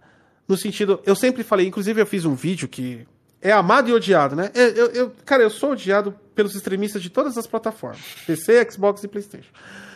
E esse foi um vídeo que, eu- inclusive tem os respostas e tal, mas foi um vídeo que eu acho que a maioria. Eu sempre olho o like. Eu sempre olho a quantidade de like, então eu consegui atingir meu objetivo. Eu fiz um vídeo Xbox Series S, um console controverso. Eu falo isso do ponto de tecnologia. Por exemplo, você compra um console que tem 1440p no máximo, no entanto, ele tem todos os recursos que só, só vai conseguir numa televisão 4K hoje em dia. Isso é controverso. Isso é um fato. É uma controvérsia tecnológica. Eu não vou conseguir aquele recurso em 1440p. Né? Então, nesse sentido, foi narrado esse vídeo. Mas, cara, a arquitetura do Xbox Series S, eu acho que ela tem um propósito fundamental da Microsoft, que é aumentar o plano da Microsoft. Eu não vejo a Microsoft como uma apoiadora dos, me- dos mais humildes. Eu, eu não enxergo empresas que têm capitais bilionários. É, fala? eu, eu não vejo empresas que têm capitais bilionários olhando classes oprimidas. Eu acho que isso é uma ilusão. Cada um pensa como quer. O que eu vejo é que a Microsoft, com Game Pass, com xCloud, com Xbox Series S principalmente, mantém a acessibilidade, o aumento de demanda, uma- a maior fidelidade de contas é, entrando dentro da Xbox, a maior quantidade de transações. É isso que as Big Techs trabalham hoje. Elas trabalham com microtransações de milhões de conexões. Não é uma, duas. São bilhões de pessoas que fazem uma empresa ser forte. O Facebook perdeu 7 bilhões de dólares com a queda dele e as polêmicas que ele entrou. E está vivo, porque tem 3 bilhões de pessoas conectadas. É isso que a Microsoft está indo atrás para a plataforma Xbox. E o Xbox Series S representa isso, acessibilidade. É claro que pode não ser no planejamento da empresa, vamos consultar as pessoas, vamos favorecer as pessoas mais humildes. Pode ser só, é, só um plano para aumentar a demanda, mas isso ajuda. Então, no sentido de preço, cara, é do caralho. Eu acho a arquitetura dele ótima e oferece aquilo que custa. Eu só acho errado, muitas vezes, alguém falar: nossa, o Xbox Series S é a quinta maravilha do mundo, é melhor, ou até mesmo cara falar numa discussão de fanboy: ah, é melhor que o PlayStation 5. Cara, vamos aos fatos. Eu gostaria de ter uma Ferrari, eu não tenho, eu não tenho, eu não tenho nem carro, na verdade. Mas eu gostaria de ter uma Ferrari se eu tivesse dinheiro. Não tenho. Vamos aos fatos. O equipamento é ótimo, ele oferece uma estrutura maravilhosa. Você tem capacidade de até ray tracing pagando hoje com a redução de tributação você encontra 4.500, é, 2.500 reais, perdão, abaixo de 2.500 reais esse console. Caralho, não tem nada mais barato pra você comprar com isso não, cara. Vai, cara, com- monta um PC com ray tracing por 2.500 reais, monta, parabéns aí se você conseguir. Só se for roubando, né, as peças. Vai na Santa Efigênia e vai roubar. Então eu acho muito, muito bom isso. E, a- e aí também. É. E aí tem as críticas. Ah, mas, por exemplo, o jogo tal rodou. Foi, eu acho que foi o Metro, que rodou 480, 580, 780, sei lá. Rodou numa resolução baixa. Porra, meu amiguinho, tu pagou o mais barato que todo mundo pagou. Agora, tu quer pagar 2.500 e quer ter resultado de RTX que custa 3 mil, mano, você vive num mundo do, do Willy Wonka, onde um palumpa te dá um pirulito. Não funciona assim. tá ligado? É isso, né? Mas, de qualquer forma, eu achei uma, eu- é é uma arquitetura inteligente para um console de entrada e de baixo custo, né? A única, o único ponto negativo realmente que eu vejo do Series S, eu acho que eles poderiam ter tentado forçar um pouquinho mais o armazenamento. Eu acho muito pouco. Por mais que você fale pro cara. Ah. Eita. Tava demorando, dessa vez demorou. Não é algo tipo Vamos lá, assim. vamos lá, é- caiu, não é- caiu, caiu, caiu. Não é algo tipo programado, é aleatório a parada que cai. É aleatório, cai, cai, cai aleatório. E aí, tipo assim, voltando ao HD, eu acho que o HD é um pouquinho, o SSD é um pouco, é, um pouco não, é, é bem pequeno. Porque não A tem mídia devia- física, né? É só, só É, digital então, ali. deveria ter forçado, porque por, por- pelo conta de ser um Digital Edition, deveria ter forçado um, um- um espaço é, menor, Maior. ou é, maior, perdão, ou até mesmo diminuído. A- a- uma crítica que eu faço à Microsoft, eu entendo isso do plano de desenvolvimento. Isso chama versionamento de build. É muito trabalhoso para uma empresa trabalhar com vários builds. Mas a Microsoft manter o sistema operacional de um console mais forte, mais fraco mesmo, eu vejo como um problema até de performance. Ela poderia otimizar muito mais. O sistema operacional do Series X e otimizar muito mais o do Series S. Mas ela mantém isso porque existe uma coisa chamada padrão de build. Então, todo, toda vez que você faz uma atualização, tem um deploy. E, cara, é um deploy do caralho. A gente tá falando que é um deploy que atualiza o mundo inteiro. Né? Então existe uma complexidade envolvida nisso da forma de GMU, de TI. Mas se, se a Microsoft especializasse o software, sistema operacional para o Series X e o Series S, talvez ela conseguiria, mesmo sem mexer no SSD, arrancar mais dados que ele utiliza para o sistema operacional, entendeu? Eu vejo assim. Mas Então, é uma parada que não Você vai acha que acontecer. ele vai limitar, Gotti? Series S? Vai lim- Não, não limita. O, geração o Honest ali tá até o limitando. O, o Honest tá limitando. Todo jogo que chegou pro, pro, pro, pro Onex chegou pro Honest. O Honest não limitou. Eu acho que tem uma questão que a gente tem que levar em duas considerações. Infelizmente, a gente não pode ver o mundo só como tecnologia. Eu gostaria, porque sou de tecnologia. Se eu for falar só por tecnologia, eu falar, porra, o console vai limitar. Mas nós temos contratos. A empresa que entra e começa a desenvolver para a plataforma Xbox, ela tem por obrigação colocar no S e no X, no Series X e no Series X. E pro PlayStation 5 a mesma coisa. Se nascer o PlayStation 5 Pro, vai ter que manter os dois. Então as pessoas têm que entender que tem essa questão de contratos, que tem que manter a plataforma e dar continuidade a ela. Eu não vejo nenhum momento que vai que vai segurar ou que não vai ter jogos para isso, porque é muito complexo você olhar nessa situação, se nós formos levarmos só para tecnologia, quando a gente olha o mundo de PC. Se você, de novo, olha para as pessoas, vão lá na pesquisa de hardware da Steam, isso é público, não precisa ser de console, abre pelo seu celular. Coloca lá, pesquisa de hardware da Steam. Você vai ver que a 1060 ainda é campeã. E aí você vai culpar o Series S por não estar evoluindo, sendo que ainda temos placas de entrada de geração retrasada como campeã no mercado de GPU. Então, é um sistema muito mais complexo quando a gente trabalha com PC e console. Então, eu não vejo de nenhuma maneira que o Series S deva, deva segurar a geração. O que ele pode sofrer, é claro, é óbvio, é lógico, como todo hardware de entrada, isso daí eu acho que tá, tem que ficar bem claro para quem adquirir um console desse, é que sim, com o tempo ele vai perder a qualidade. Então, não espere o que você tem hoje dele daqui quatro anos. Provavelmente será inferior. É isso. Beleza, ficou bem explicado. Galera, bate-papo foi top. Tomamos Top três top. horas do Goticose, cara.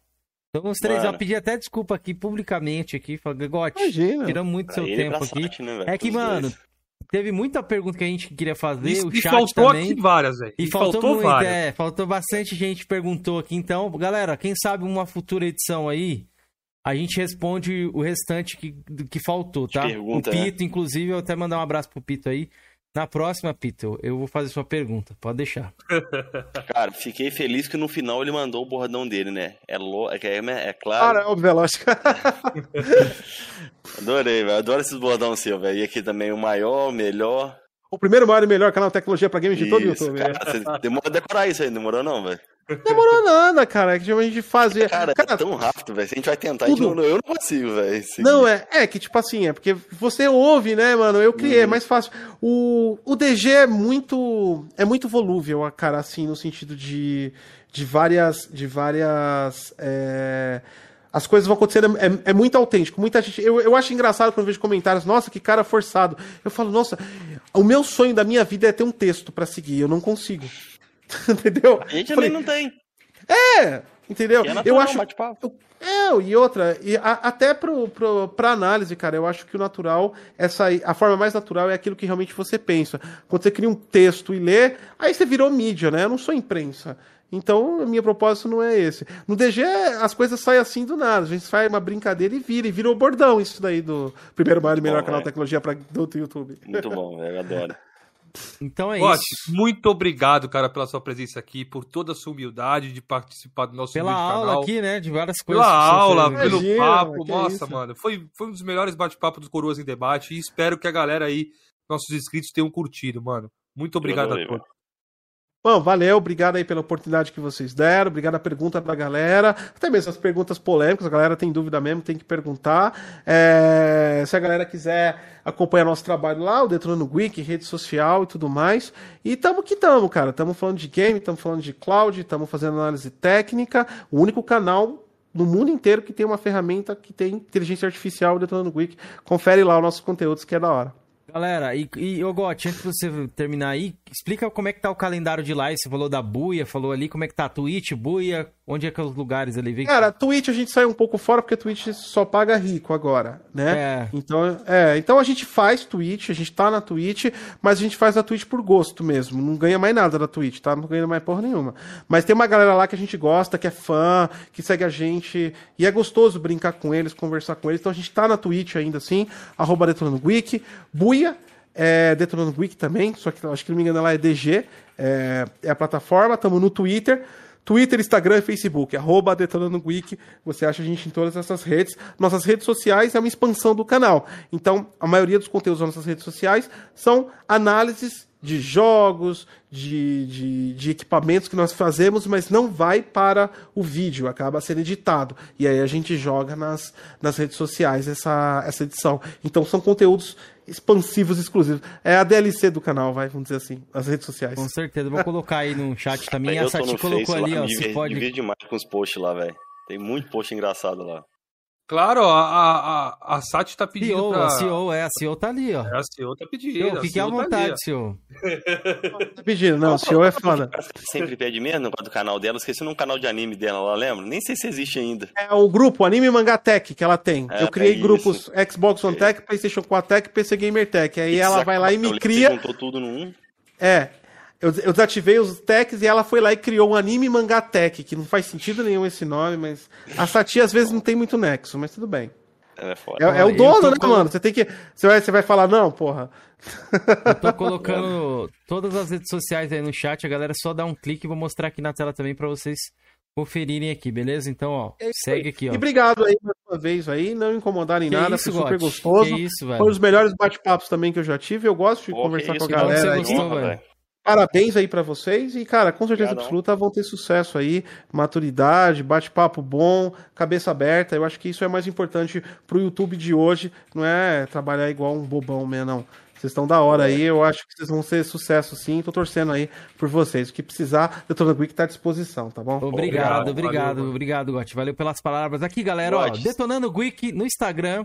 Já deixei o link aí pra vocês, só clicar no Facebook, se você não tiver Instagram, e no Twitter, beleza? Sigam lá, todos aí na tela, todos aí no chat. É só seguir e o canal do YouTube também que tá na descrição aí, beleza? Então acho que é basicamente isso. Mandem um salve finais, Georgian, Filipão, parabéns novamente aí. E tamo junto. Agradecer demais Queria o Gotti agradecer aí, aqui pela galera que tá acompanhando, o Hunter, o Power o Conga. Adam Santos, a Sati tá aqui também, Samuel Lima, canal do Edu, Eduardo Azevedo. Bora, galera, bora. Dê os salves aí pra me dar o salve pra vocês. É, Adam Santos. vai falando aí, Jorge. O Felipe, meu braço, já foi, tamo né? junto. Canal do Edu. Textudo Sincero, Eliton Kratos, o Chacal, P2, Marcelo Vinícius, Rutan, Antônio Zambuja, Matheus KT. Lima. Inscrevam lá, galera. É, a galera do Galho que caiu aí. Rafael, junto, viu? Fábio Pessoa, Tamo junto Eduardo. Azevedo. Cara, obrigado a todo mundo aí, galera. E principalmente obrigado ao, ao Goticose aí pela oportunidade aí, velho. Já era extremamente fã do conteúdo dele, agora, depois desse bate-papo aqui, sou mais fã ainda agora da pessoa dele, velho. Obrigado, Valeu, cara. Obrigado. Mano. Quem sabe Prazer na é meu, próxima gente. teremos participação Falou, Ricão, da, tamo da, junto. da CEO aí também, Sati. Beijo pra Ah, Sati. é. Se um dia eu Eu for na adoro Sati nas BGS, lives. ó. se um dia eu for na BGS, vou levar minha cópia do Resident Evil 4 pro, pro, Me pra ele assinar pra mim, autografar? Beleza. É isso Beleza, aí, agora- Fecha, fecha a bagaça. É, antes, se, sei lá, a gente não deu oportunidade pra você falar alguma coisa, pode falar aí, finaleira, pra você, né? Deixar morrer a palavra com você aí. E, agra- e agradecer a galera aí. Tranquilo, já falou tudo aqui que precisava falar. É só isso mesmo, acompanhe lá o canal. A gente tá com um trabalho aí diferenciado esse ano. A partir de maio a gente colocou a Aida para fazer análise com a gente. Então a gente tá falando bastante de tecnologia, muito mais focada em jogos. E o Detona Week tá querendo mudar junto com a indústria. A gente tá trabalhando com o jogo como foco. O equipamento é apenas uma forma de você jogar o jogo. Eu vejo que a indústria tá trazendo isso. Afinal de contas, tem God of War na Steam, né? Afinal de contas, você pode jogar um, um, um- um jogo hoje de console pagando 44 pau por mês numa assinatura ou de PC. Então, a indústria está mudando. Então, a gente quer colocar o centro da sua experiência. E esse vai ser o Detona Week, que é hoje, e a gente está trabalhando muito para isso aí. Quem gosta aí de uma visão diferenciada, mais um pouco é, intelectual sobre o mercado também, a gente também tá lá fazendo essas brincadeiras aí, nossas lives. Acompanhe nosso trabalho e vê se você gosta e aproveita e deixa o like lá, porque a galera é filha da puta. Vão lá, consome, não deixa o like nem aí. Tem um, tem um monte. Se você for olhar todo mundo que assistiu essa live até agora e o número de like, é filha da putagem. A galera critica os youtubers, critica todo mundo, né? Xinga. Vai xingar comentário, xingar um, xingar outro, xingar eu. Deixa eu xingar vocês agora. Vocês não dão like, seus cornos. Dá like, o like, é compartilha. graça. Ajuda a porra dos caras aqui, ajuda eu. É assim que a gente faz, que a gente consegue manter a porra do, do conteúdo pra vocês, entendeu? Se vocês não dão like, ai, minha opinião, não gostei desse vídeo, não vou dar like, você vai se fuder, porque o vídeo que você vai gostar da semana que vem não vai ter, porque o YouTube não paga, entendeu? Então vai lá e dá o like, até no que você não gosta. Então tá bom. Boa. É depois, desse, depois desse esculacho em vocês aí, rapaziada, já segura like. A gente vai se despedindo por aqui, beleza? Obrigado a todos que nos assistiram. Obrigado novamente ao Goticose. Voltamos aí na semana com vocês com mais um Coroas, beleza? Valeu, rapaziada. Até a próxima e fui! Tchau a todos!